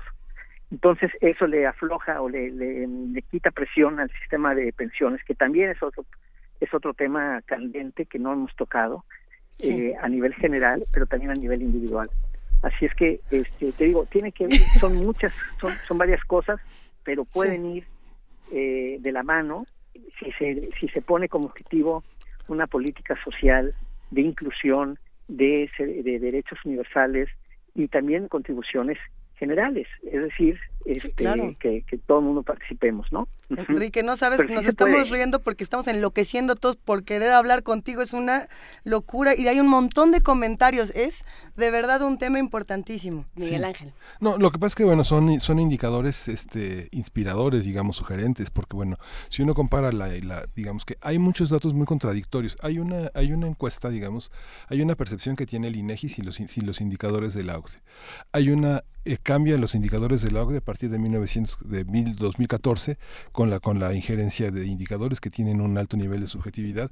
Y por otra parte hay una serie de indicadores que tiene Coneval en la canasta básica que uno marca si uno piensa en este joven hipotético que cumple 18 años hoy y que desde 2014 vemos que la canasta básica se incrementó de 717 pesos a 1476 pesos en algo algo pasó ahí digamos en el ámbito rural la canasta básica en 2011 era 717 pesos y hoy es 1010 pesos ¿no?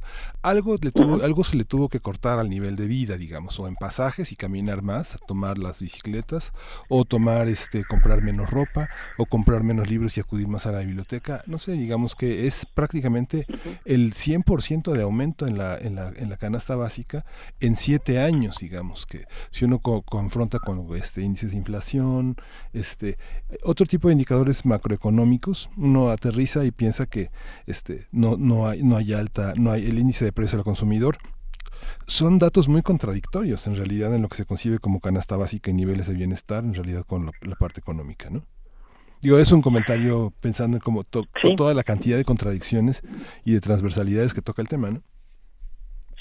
Pues sí, sí es este controvertido, sí ha habido mucha inflación, eh, sobre todo en los alimentos más básicos en algunos periodos de, estos siete años, y por eso es que más que un salario mínimo que se negocia eh, cada año, etcétera, pues deberíamos estarnos fijando en, el costo de, la, de las de las canastas básicas, que efectivamente pues puede ser que estén aumentando incluso más rápido que la inflación promedio.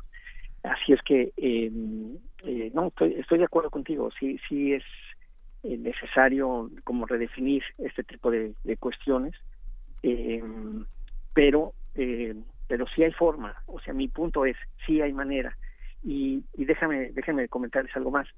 Cuando eh, uno ve que la sociedad y esto es empíricamente probable, digamos, proba- se, puede probar empíricamente, sociedades donde hay mucho mayor movilidad social tienden a ser más igualitarias y, por- y además van tienden a tener un crecimiento económico más robusto, es decir, con menores fluctuaciones a lo largo del tiempo.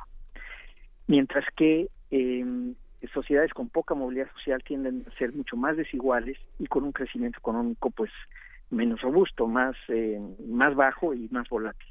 Entonces, uno dice, bueno, eh, ¿qué es lo que hace que esto pueda suceder? Y, y uno lo que ve es que cuando hay mayor movilidad social, eh, los, las personas tienen chance de llegar a su potencial, digamos, tienen más chance de llegar a su potencial, depende más de ellos y no de alguien más. Y eso, y eso te lleva a mayor crecimiento económico, por un lado, a menor desigualdad, simplemente porque, por ejemplo, una persona en pobreza, si puede llegar, que nace en pobreza, pero puede llegar a su potencial, esa persona va a dejar de ser pobre en el mediano y largo plazo. Y además va a hacer que sus familias dejen de ser pobres. Y vamos a romper esa, ese círculo vicioso del que estábamos hablando. Entonces, eh, no es una cosa que se pueda lograr de la noche a la mañana, mucho menos, pero ciertamente ponerse como objetivo la igualdad de oportunidades para todos, desde antes de nacer hasta la, hasta la muerte, y hacer las políticas que sean consistentes con ese propósito, eh, eh, que tienen que ver con salud, con educación, con lo, mucho de lo que hemos hablado aquí, este, te llevaría, te llevaría un, a un crecimiento más robusto y, y sobre todo con menor desigualdad de la que traemos, ¿no? Entonces, sí hay forma, sí hay un camino y tiene una ventaja más, si me permite, perdón que me alargue, tiene una gran ventaja y es que no hay confrontación ideológica. Es decir, eh, y eso es muy importante, sobre todo en la, la época que vivimos, ¿no? No hay confrontación ideológica. ¿Por qué? Porque todo el mundo está de acuerdo, ricos y pobres, en que todo el mundo tiene que tener el mismo chance. Es decir, si uno le pregunta a la gente más rica, tú dices, oye, ¿estás de acuerdo en que todo el mundo tiene que tener chances? Los mismos chances. La gente dice, sí, pero por supuesto. Ah, ¿no? poco? Pues chambé, ¿Será? Te lo así juro sea, que sí, ¿será te lo, que- te lo digo, déjame decirte, déjame decirte, no, no, eso sí me consta. Te voy a decir por qué. Hace unos años que estábamos con este tema en el CEI, me puse a la tarea, cuando iba a hacer el cambio de gobierno anterior, Claro. de tratar de cabildear este, este asunto. Y tuve 104 reuniones en cuestiones de seis meses para explicar este, esta idea con gráficas y con proyecciones y todo el rollo. Bueno, 104. ¿Desde de qué tipo? Desde estudiantes universitarios en auditorios grandes hasta el sindicato de trabajadores de la UNAM, por ejemplo, 500 gentes ahí. Y luego en, reuniones chiquitas este, con empresarios pesados, digo, el más pesado, eh, Carlos Slim Chico, para que te idea, con tres gentes, eh, o los productores de, de- del Consejo de Hombres de Negocios, eh, de este hombre, el, que, el mexicano de negocios, ¿no? El nuevo, el Consejo Mexicano de Negocios, que es el anterior. Eh, o sea, de la gente más, los empresarios más fuertes, medianos, eh, de los de la ANTAS, por ejemplo, que son esto de las, de las cadenas eh, eh, de productos de, de tiendas de este tipo. Herrera, etcétera. Ajá. Y, eh, o sea, todos los niveles. Y gente, te digo, sindical, y gente estudiantil y tal, tal. Nadie, nadie, nadie decía, no, esto no, porque este no no no está bien darle chance a todos. Eh, sí, ustedes, bueno, de pero es como ahí decir- no hay confrontación, no hay confrontación ideológica. Sí, pero no Puede es haber- como es no como es que te decir que no quieres a tu mamá, pues eso no se dice, pero pero le- ¿te parece Creo que necesitamos una segunda parte. Ajá, pues ¿A sí, poco no. no la quieres a tu Ay, mamá? te quiero, ma. Por, por supuesto, me está oyendo, o sea que la, la adoro verdaderamente con loco frenesí. Oigan, se acabó el pero, tiempo, se este, por el momento te vamos a dejar ir, pero no te vamos a dejar ir del todo, Enrique Cárdenas, porque Segunda todavía parte. espero que accedas a seguir comentando y discutiendo con nosotros. Este, No, encantado. muchísimas gracias por, por tu claridad, muchísimas gracias por tu conversación y pues seguimos en esta conversación si así te lo parece. No, encantado y de veras este, les agradezco mucho pues esta oportunidad. Gracias. Hay muy buenos chances de hacer las cosas bien, de verdad sí lo hay. Gracias, Pues, Enrique. Vamos trabajando. Nos Un abrazo para todos, gracias. Gracias. Nos despedimos con música justamente del, del sociólogo Sac de la Rocha que dice que tiene que empezar en algún lugar, que tiene que empezar en algún momento y qué mejor que aquí y qué mejor que ahora. Gracias a todos los que hacen primer movimiento. El mundo desde la universidad.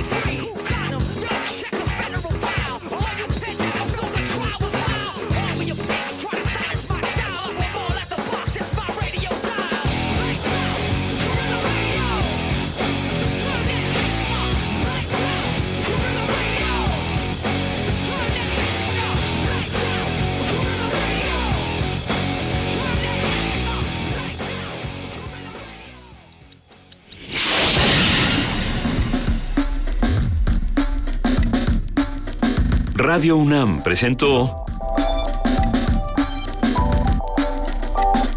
Primer Movimiento. El mundo desde la universidad.